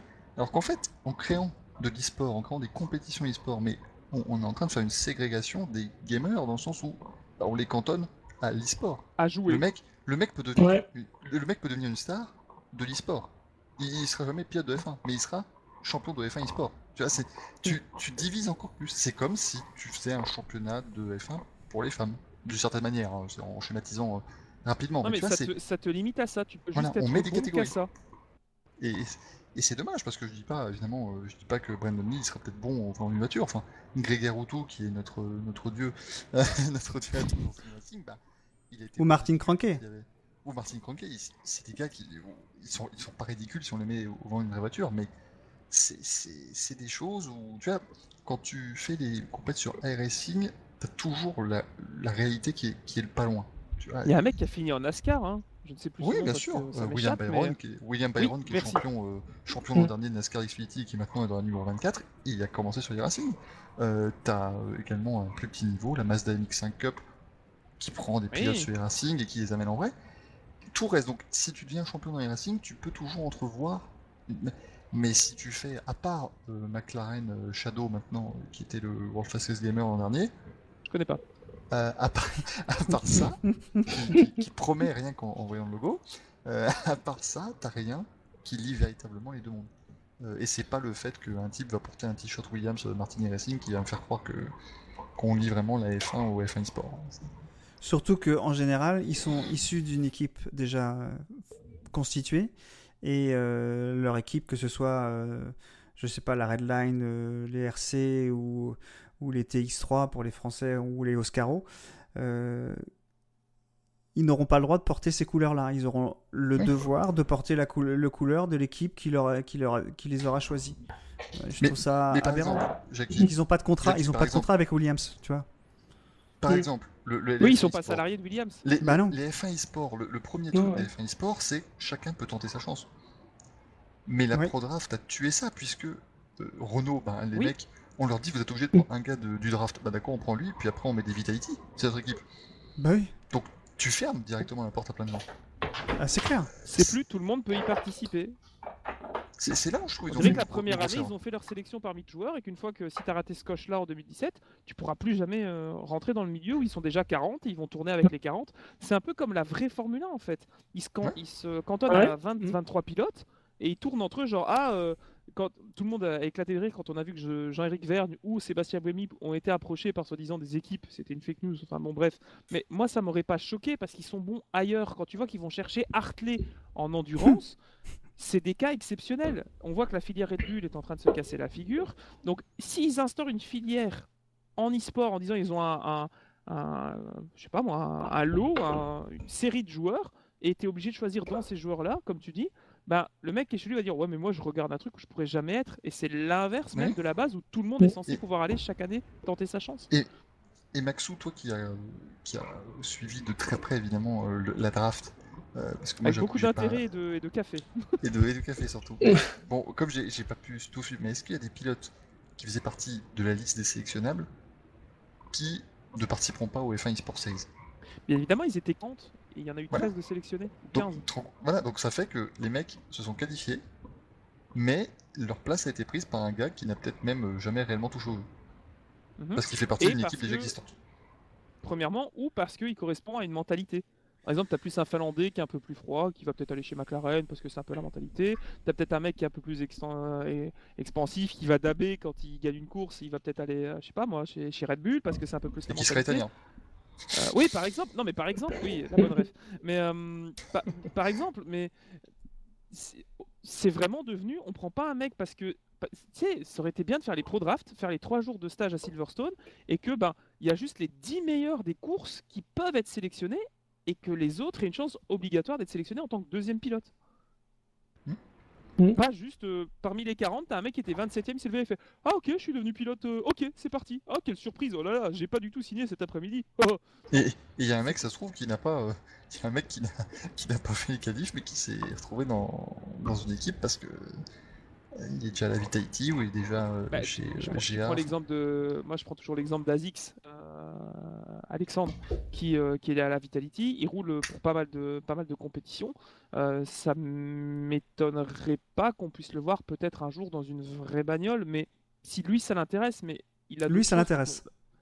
Lui, ça l'intéresse un petit peu. Bon, je, je, je dévoile rien de privé, bien sûr, mais quand tu vois lui, euh, il a un profil particulier. Quand tu vois Fabrizio euh, Donoso, qui est aujourd'hui chez euh, Force India, si j'ai bonne mémoire, Oui. ça va être quoi pour lui après? Est-ce qu'il va représenter Force India dans toutes les compétitions désormais? Est-ce qu'il va être largué et on va en prendre un autre dans six mois parce qu'ils vont trouver mieux ailleurs? Est-ce qu'ils ont des contrats? Est-ce qu'ils sont salariés de, de l'équipe pour laquelle ils ont bossé? Est-ce qu'ils restent toujours sous la responsabilité de Codemasters ou de Liberty? Mm. À qui et- appartient le voilà. rivage À qui? Ouais. c'est, c'est des questions. euh, rappelez-vous, quand le Paris Saint-Germain avait lancé, je ne sais pas si vous avez suivi, c'est un, un cas particulier, mais euh, le Paris Saint-Germain avait lancé son équipe de League of Legends. Les cinq Oui. joueurs de League of Legends, qui étaient deux Coréens, si je ne dis pas de bêtises, et trois Français à la base, étaient logés avec les joueurs de football, avaient nutritionniste, euh, physio, avaient euh, hôtel, salle de sport. Ils étaient considérés comme des athlètes par le club. Est-ce qu'ici, tu vas avoir, euh, j'en sais rien, hein, euh, des joueurs qui sont déjà dans une équipe qui vont avoir accès au physio, au centre de sport, à l'usine, etc. etc. On sait, on sait rien de tout ça. Et c'est con parce que c'est vraiment la base de ce à quoi devrait servir, au moins en partie, la compétition. Mais Ah, je ne absolument pas là-dessus. On, on ne sait même pas si les équipes existent en tant que telles. Parce que c'est Mhm. bien beau de nous annoncer le Formula, euh, le Force India Hype Energy euh, eSport Team. Le Sauber Mais eSports. Voilà, mais que- quelle est la, quelle est la, la La vraie finalité structure? Est-ce qu'il y a une structure derrière? Est-ce que et évidemment que sur les 9 équipes, parce qu'évidemment il y a une équipe qui n'a pas désiré participer au F1 eSport, sans Sans blague, briques. mais sur les 9 équipes, il n'y en, a- il y en a pas 9 qui ont réellement créé une équipe eSport. Il y a Renault parce qu'ils ont Vitality, Mais bien avant. et il y a, McLaren parce qu'ils ont l'équipe d'Alonso. Ça, ce sont les deux vraies structures, mais ce ne sont pas des structures McLaren et Renault. Non, Donc c'est des structures à part. Ouais. C'est des entités différentes. Et Richard, qui fait devrait par- être eSport. Richard, qui fait partie de- des spécialistes euh, sim racing et qui est aussi team manager DRC, euh, qui gère notamment Fabrizio, euh, j'espère pourra nous répondre à, à ces questions euh, dans, les, dans la partie des commentaires euh, de, ce, de ce podcast euh, pour qu'on puisse euh, éventuellement savoir ce qui, ce qui est entendable, on va dire ce qui est, euh, ce qui est pas sous le sceau du secret. Mais euh, est-ce qu'il y a des structures derrière? C'est vrai que c'est intéressant. Moi, moi j'ai vraiment l'impre- l'impression que ces, ces, ces joueurs seront comme un petit peu euh, les hôtesses d'accueil, hein, sans, sans Faire être, euh, ouais, des faire valoir en fait, comme Ouais, les ouais. Girls. Non, parce Et, Parce que Jackie, et c'est dommage. le, le vrai risque, le vrai risque, par exemple, c'est que on- parle de Richard, euh, qui a quand même monté une structure assez extraordinaire vu d'où ça partait et qui a En vraiment France, travaillé énormément pour ça, pour le Race Clutch. Mais Fabrizio, pendant les F1 eSports Series, à, à- à un- aucun moment on va dire qu'il fait partie de la Race Clutch. Il fait partie de Force India. Et donc ça fait maillot, L'année dernière également. L'année dernière, ils avaient interdiction de porter les, les maillots Voilà. de la Red Clutch pendant, le, pendant Et- les et, ça événements. fait, et ça fait que c'est super dangereux parce que finalement, tu, tu, tu perds ton temps à créer euh, des, des structures gigantesques et, et tu mets énormément de temps, de passion, d'argent aussi, et ça ne rapporte pas avant longtemps parce que. euh, et à côté de ça, ben, une équipe de fin arrive, elle met euh, 15 millions euh, sur un truc et voilà, c'est fait. Elle embarque, elle embarque ton pilote, elle embarque son image, elle, elle crée un truc qui est rentable. Enfin, tu peux plus Il jouer servi dans qu'à l'amener en fait. C'est ça. C'est tu es le Mm. Red Bull Junior Team, mais avec aucune euh, parce que rien ne va revenir. On saura nous dans le monde du sim racing que Fabrizio est à la race clutch, mais ça va, ça, ça peut pas apporter, tu vois, tant que ça. Après, je, je suis tout à fait preneur, bien sûr, de de- d'un avis plus complet de, la part de Richard, mais tu vois, c'est là, je me dis, on peut atteindre un- une limite. euh, qui fait qu'évidemment, ben, si après t'as pas une grande marque derrière, ben, tu pourras pas te, tu pourras pas survivre quoi. Euh, Est-ce que les équipes e-sport sont pas un, un Kleenex qu'on va utiliser pour trouver les quelques pilotes qui vont devenir des références, des images, des bases, des icônes, et qui après, Ouais, qui, resteront là, euh, qui resteront là plus souvent en fait, pour créer des, pour créer histoires. peu importe quelle est l'équipe, quel est son niveau de professionnalisme, son niveau de. Mais comment, même la Conda par exemple, qui est euh, l'équipe de référence sur Racing, mais comment les mecs de la Conda vont pouvoir euh, rivaliser avec Mercedes Enfin, c'est un truc. euh, c'est- c'est c'est comme si tu ouvres ton, ton petit magasin de proximité et qu'il y a un carrefour qui ouvre juste à côté de chez toi, quoi. et tu vas pas voir les équipes laisser un logo d'une équipe e-sport euh, qui peuvent pas contrôler de A à Z parce qu'elle est sur d'autres jeux, d'autres plateformes avec des contrats d'autres sponsors, etc., etc., être euh, affiché sur les voitures ou sur les maillots. Voilà, le, le À seul part euh, Renault moyen, et Vitality, mais voilà, le seul moyen, c'est si demain Force India euh, va un voir. logo de la Race Clutch sur son aileron. Voilà. Mais si demain Force India va voir la Race Clutch et dit, eh bien voilà, on vous propose tant et euh, vous devenez notre équipe e-sport et euh, c'est la Force India Race Clutch, je sais pas quoi. Enfin, mais on a l'impression que ça, ça c'est quasiment le seul moyen. Après, on peut se tromper, mais je trouve qu'on ça, ça commence à être dangereux. Tu vois, mon Et ça peut être à double tranchant parce qu'une équipe qui devient responsable d'une équipe e-sport l'empêche de- d'évoluer sur d'autres plateformes où elle n'est pas. Par exemple, euh, je sais pas Mhm. si les Race Clutch arrivent à, à être avec euh, Force India, puisqu'on est sur cet exemple-là, je les vois mal participer aux 24 heures iRacing avec une BMZ4 par exemple. Hmm. Ouais. Enfin, c'est pas un constructeur, euh. Force India.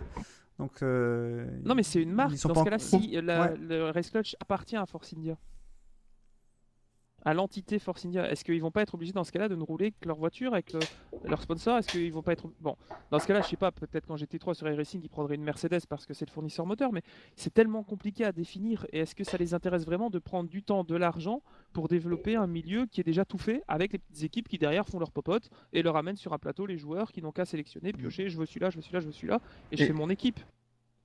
A- Après, bien sûr, on, on spécule. hein, on n'a pas. on Oui, clairement, on n'est pas tout- derrière les. Voilà, on n'a on n'a pas tous les tenants et aboutissants, bien sûr. c'est vrai qu'on a un avis avis- plus euh, de sim racer euh, vraiment clair. Oui, c'est- des ce avis serait plus, qu'on apporte. je pense que c'est C'est ce plus, en euh, fait. c'est plus euh, Shinji qui serait le, on va dire le, la personne qui qui connaît moins, on va dire euh, tout ce milieu-là, qui euh, qui sans doute doit nous voir euh, euh, discuter euh, comme ça. De... Ah non, mais c'est très intéressant. hein, Oui, ça j'en doute pas, mais euh, nous toi, toi, toi, toi, tu le vois comment les F1 e-sport, toi justement? Est-ce que Bah, tu C'est vrai que Là, on est clair, nous, on est La- clair, on est clair d'une manière, on va dire, sur notre sport, on va dire. euh, je pense qu'il y a des choses auxquelles tu n'avais pas pensé, évidemment, quand on en, on en discute là. Mais est-ce que tu avais vu, toi, par exemple, que euh, la Pro Draft, euh, on va dire, phagocytait euh, euh, les, les joueurs Est-ce que tu en étais Je me rendu compte souviens que quand ils avaient, quand, quand ils avaient annoncé, quand, quand ils avaient annoncé la seconde saison, et je crois que c'était dans le règlement où ils disaient tout le monde, sauf les pilotes professionnels. Je me souviens, Jackie, tu avais été un des premiers à dire il y a un problème. Et donc, c'est vrai que c'est un, c'est un- pour le coup, c'est un peu dommage parce que c'est vrai qu'il y avait cette promesse l'an dernier. Enfin voilà, de dire euh, tout le monde finalement est égal sur le, me- au départ et euh, bah, ça va faire pyramide avec la chance que toi, derrière ton écran, euh, avec ton volant, ta manette à la main, euh, bah, tu puisses euh, voilà, euh, Aller à Abu Dhabi voilà, C'était ça, la promesse, hein. ça. Voilà, c'est ça. Euh, Ça faisait rêver. ce qui, dans les faits, il me semble, a été le cas l'an dernier. Et là, c'est vrai qu'avec cette histoire de pro draft à côté, euh, mais alors pour le coup, même s'il y a la pro draft, il y aura toujours cette compétition triangulaire, mais euh, à un autre niveau ou pas, pas du tout? Je crois pas. Je crois que Non, non, non, c'est des e-sports. Mais parce que, imagine, le, Ah ouais. Il y a, il y a- il y a que 18, équipes, 18 joueurs déjà? Il n'y en aura pas 20 C'est ça Ils auraient pu se dire, on- la, la dixième voiture, euh, Alors la non, non, dixième non, équipe- il y a, C'est pas- pardon, des il y a équipes de plus que quatre. 18 joueurs. c'est des équipes de 4. Il y a, il y a y a, y ou quatre pilotes. Il y en a trois minimum. Trois minimum. Il y a Oui, deux oui. titulaires et un remplaçant et un suppléant normalement. Donc ça fait euh, 27 euh, Ouais, mais ils vont oui, pas, ils vont pas rouler. Les coiffeurs, Ah bah non, à 27, non. tu vois enfin, Non, non, il y en aura vraiment donc- 18 titulaires. Ouais. Ouais, dont normalement déjà- sur les 18 titulaires, seulement 9 qui devaient venir de la Pro Draft. Puis on a vu qu'à la fin ouais. du Mm. Pro Draft, où nous on essayait de suivre en direct parce qu'on n'avait pas les infos avant, faut savoir, hein, on commentait, on se disait ah bah c'est fini maintenant, les, les équipes ont choisi leur pilote. Puis on voit qu'il y a un nouveau pic chez McLaren, il y a un nouveau pic chez Williams. On fait mais attends, il repart dans l'autre sens. Non, il y en a qui sont pas repris. Et finalement on a eu 15 pilotes qui ont été annoncés. Pourquoi? Pourquoi pas? Enfin je Mais- sais pas. Et, et ça, ça pose un vrai point. Imagine, ça se trouve, il y a un mec là, qui est le meilleur euh, sur la fin 2018, enfin, voilà, qui est le meilleur joueur de la fin 2017 à l'époque, euh, quand il faisait encore. euh, Mm. il, il gagne tous les, les trucs, les, comment, les événements de qualification. Sans Il tricher. domine, Mm. il est au sommet, il triche pas, il mais il- c'est le mais.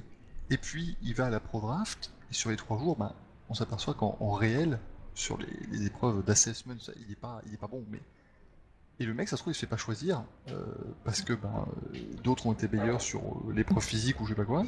Euh, et puis euh, ensuite, on place tout. c'est- c'est- tu vois, c'est c'est un truc. c'est une Oui, parce qu'ils ont les euh, mêmes demandes, ils ont les mêmes demandes pour les joueurs que pour un vrai pilote. Donc que- physique, mentalité, etc.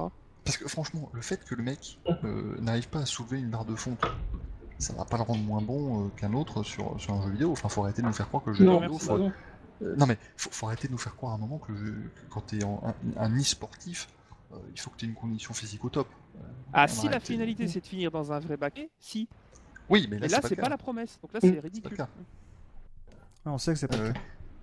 quand, quand je vois, je peux comprendre par exemple quand on, on compare avec le, le PSG, bon, t'as un nutritionniste, oui, être dans les meilleures dispositions pour Ah, mais attention aussi parce que dans, dans certains autres jeux, genre League of Legends et tout ça, les gars, c'est des équipes, ils, ils bossent dessus. euh, c'est des que stratèges, Pour le hein. sim racing, j'im- oui, j'imagine que pour le sim racing aussi, mais c'est vraiment un nombre extrêmement conséquent d'heures par jour.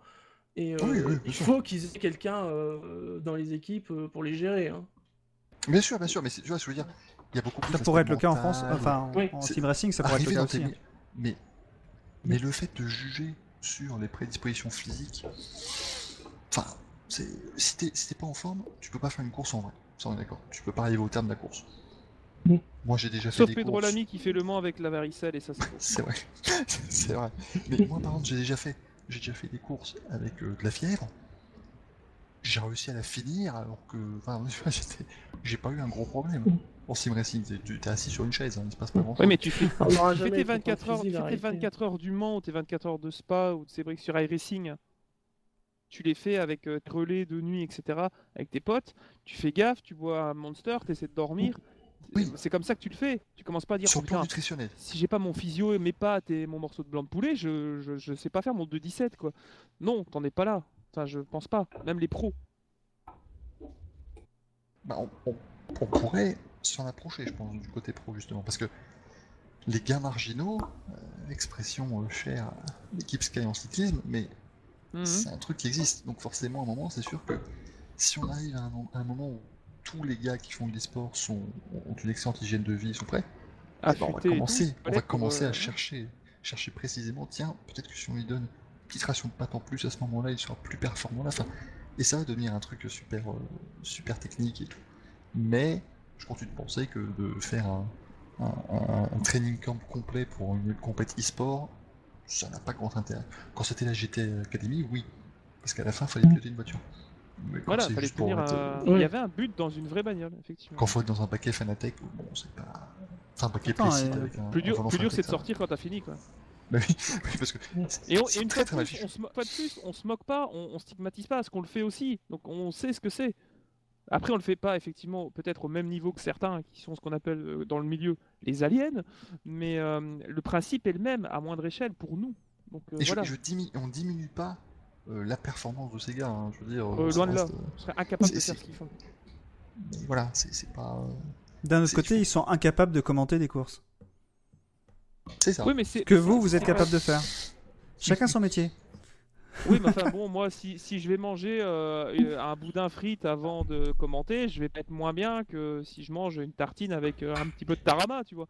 Donc, euh, C'est pour ça que Ah, tu as c'est besoin d'un nous- nutritionniste.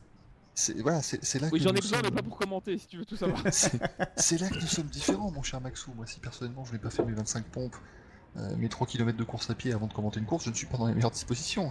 Je t'invite à les faire en Facebook Live avant ta prochaine manche commentée euh, en streaming. On c'est verra parti. bien. C'est parti. Bon, on s'éloigne un peu. Euh, je pense qu'on va, on va essayer de conclure là. Hein, je sais pas ce que vous en pensez. Parce qu'il est déjà. Oh, par Ouh là là, le il, monteur, je pense qu'on peut conclure effectivement. il est- il est déjà, il est déjà tard. Euh, où pouvons-nous vous retrouver, messieurs?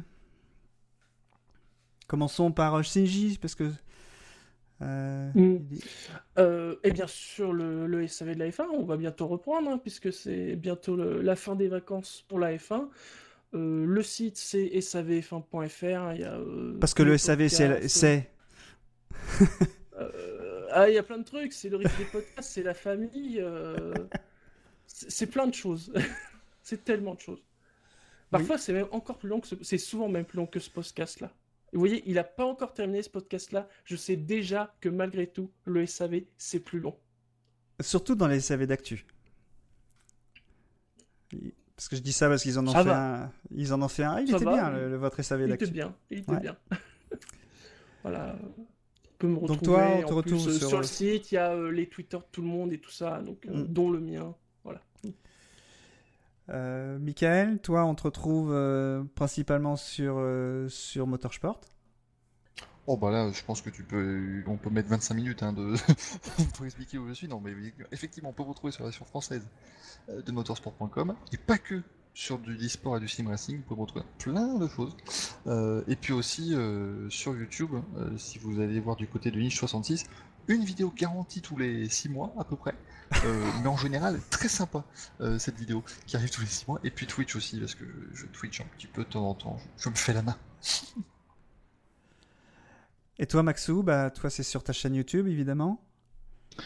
Oui, sur ma chaîne YouTube. Alors, euh, contrairement à, notre ami Michael, je, vais donc faire peut-être un peu plus de vidéos hein, qu'une tous les six mois, mais euh, oui, euh, des carrières de roleplay, notamment commentateur, pour des jeux comme F1 2018 qui vont sortir et plein d'autres aventures en shootcaster. C'est en live sur YouTube. Maxou le pilote, c'est partout. Il y aura notamment le WTCR qui va commencer la semaine prochaine, l'e-sport, le championnat du monde. Et euh, tout est dispo sur YouTube et les réseaux sociaux, un peu comme tout le monde, hein, Twitter, Facebook, Instagram, avec euh, toujours le même pseudo, Maxou le pilote. Et je précise qu'au moment où ce podcast sortira, il y aura déjà deux épisodes de ma carrière sur YouTube. Autant vous dire qu'il va falloir en profiter parce qu'il n'y a pas de vidéo dans la prochaine année. hein. Donc euh, vraiment, euh, regardez-les bien parce que ça va durer. Euh, alors, euh, quant à nous, Live Sim, euh, on peut nous trouver sur le Facebook euh, Live euh, souligné Sim. Euh, voilà. euh, sur Twitter, alors euh, Live Sim aussi. Alors, je sais plus c'est quel compte, mais ça doit être quelque chose dans ce genre-là. On nous trouve aussi sur PodCloud, mais principalement notre site c'est live-sim.com, du 6. Euh, Dernier, dernière chose, deux dernières choses. si vous avez des commentaires à faire, n'hésitez pas à commenter l'article. Euh, sachez qu'on répond euh, très facilement si on nous pose des questions, c'est pas un souci. Euh, et on sera présent aussi, très présent à la Sim Racing Expo.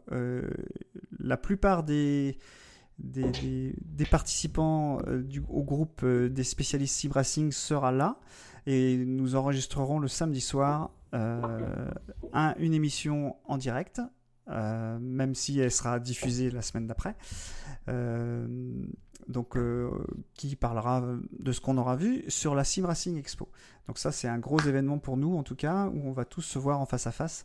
Donc j'espère que ça vous a plu. En tout cas, nous, on a bien rigolé à le faire. J'oublie juste une chose. Restez branchés.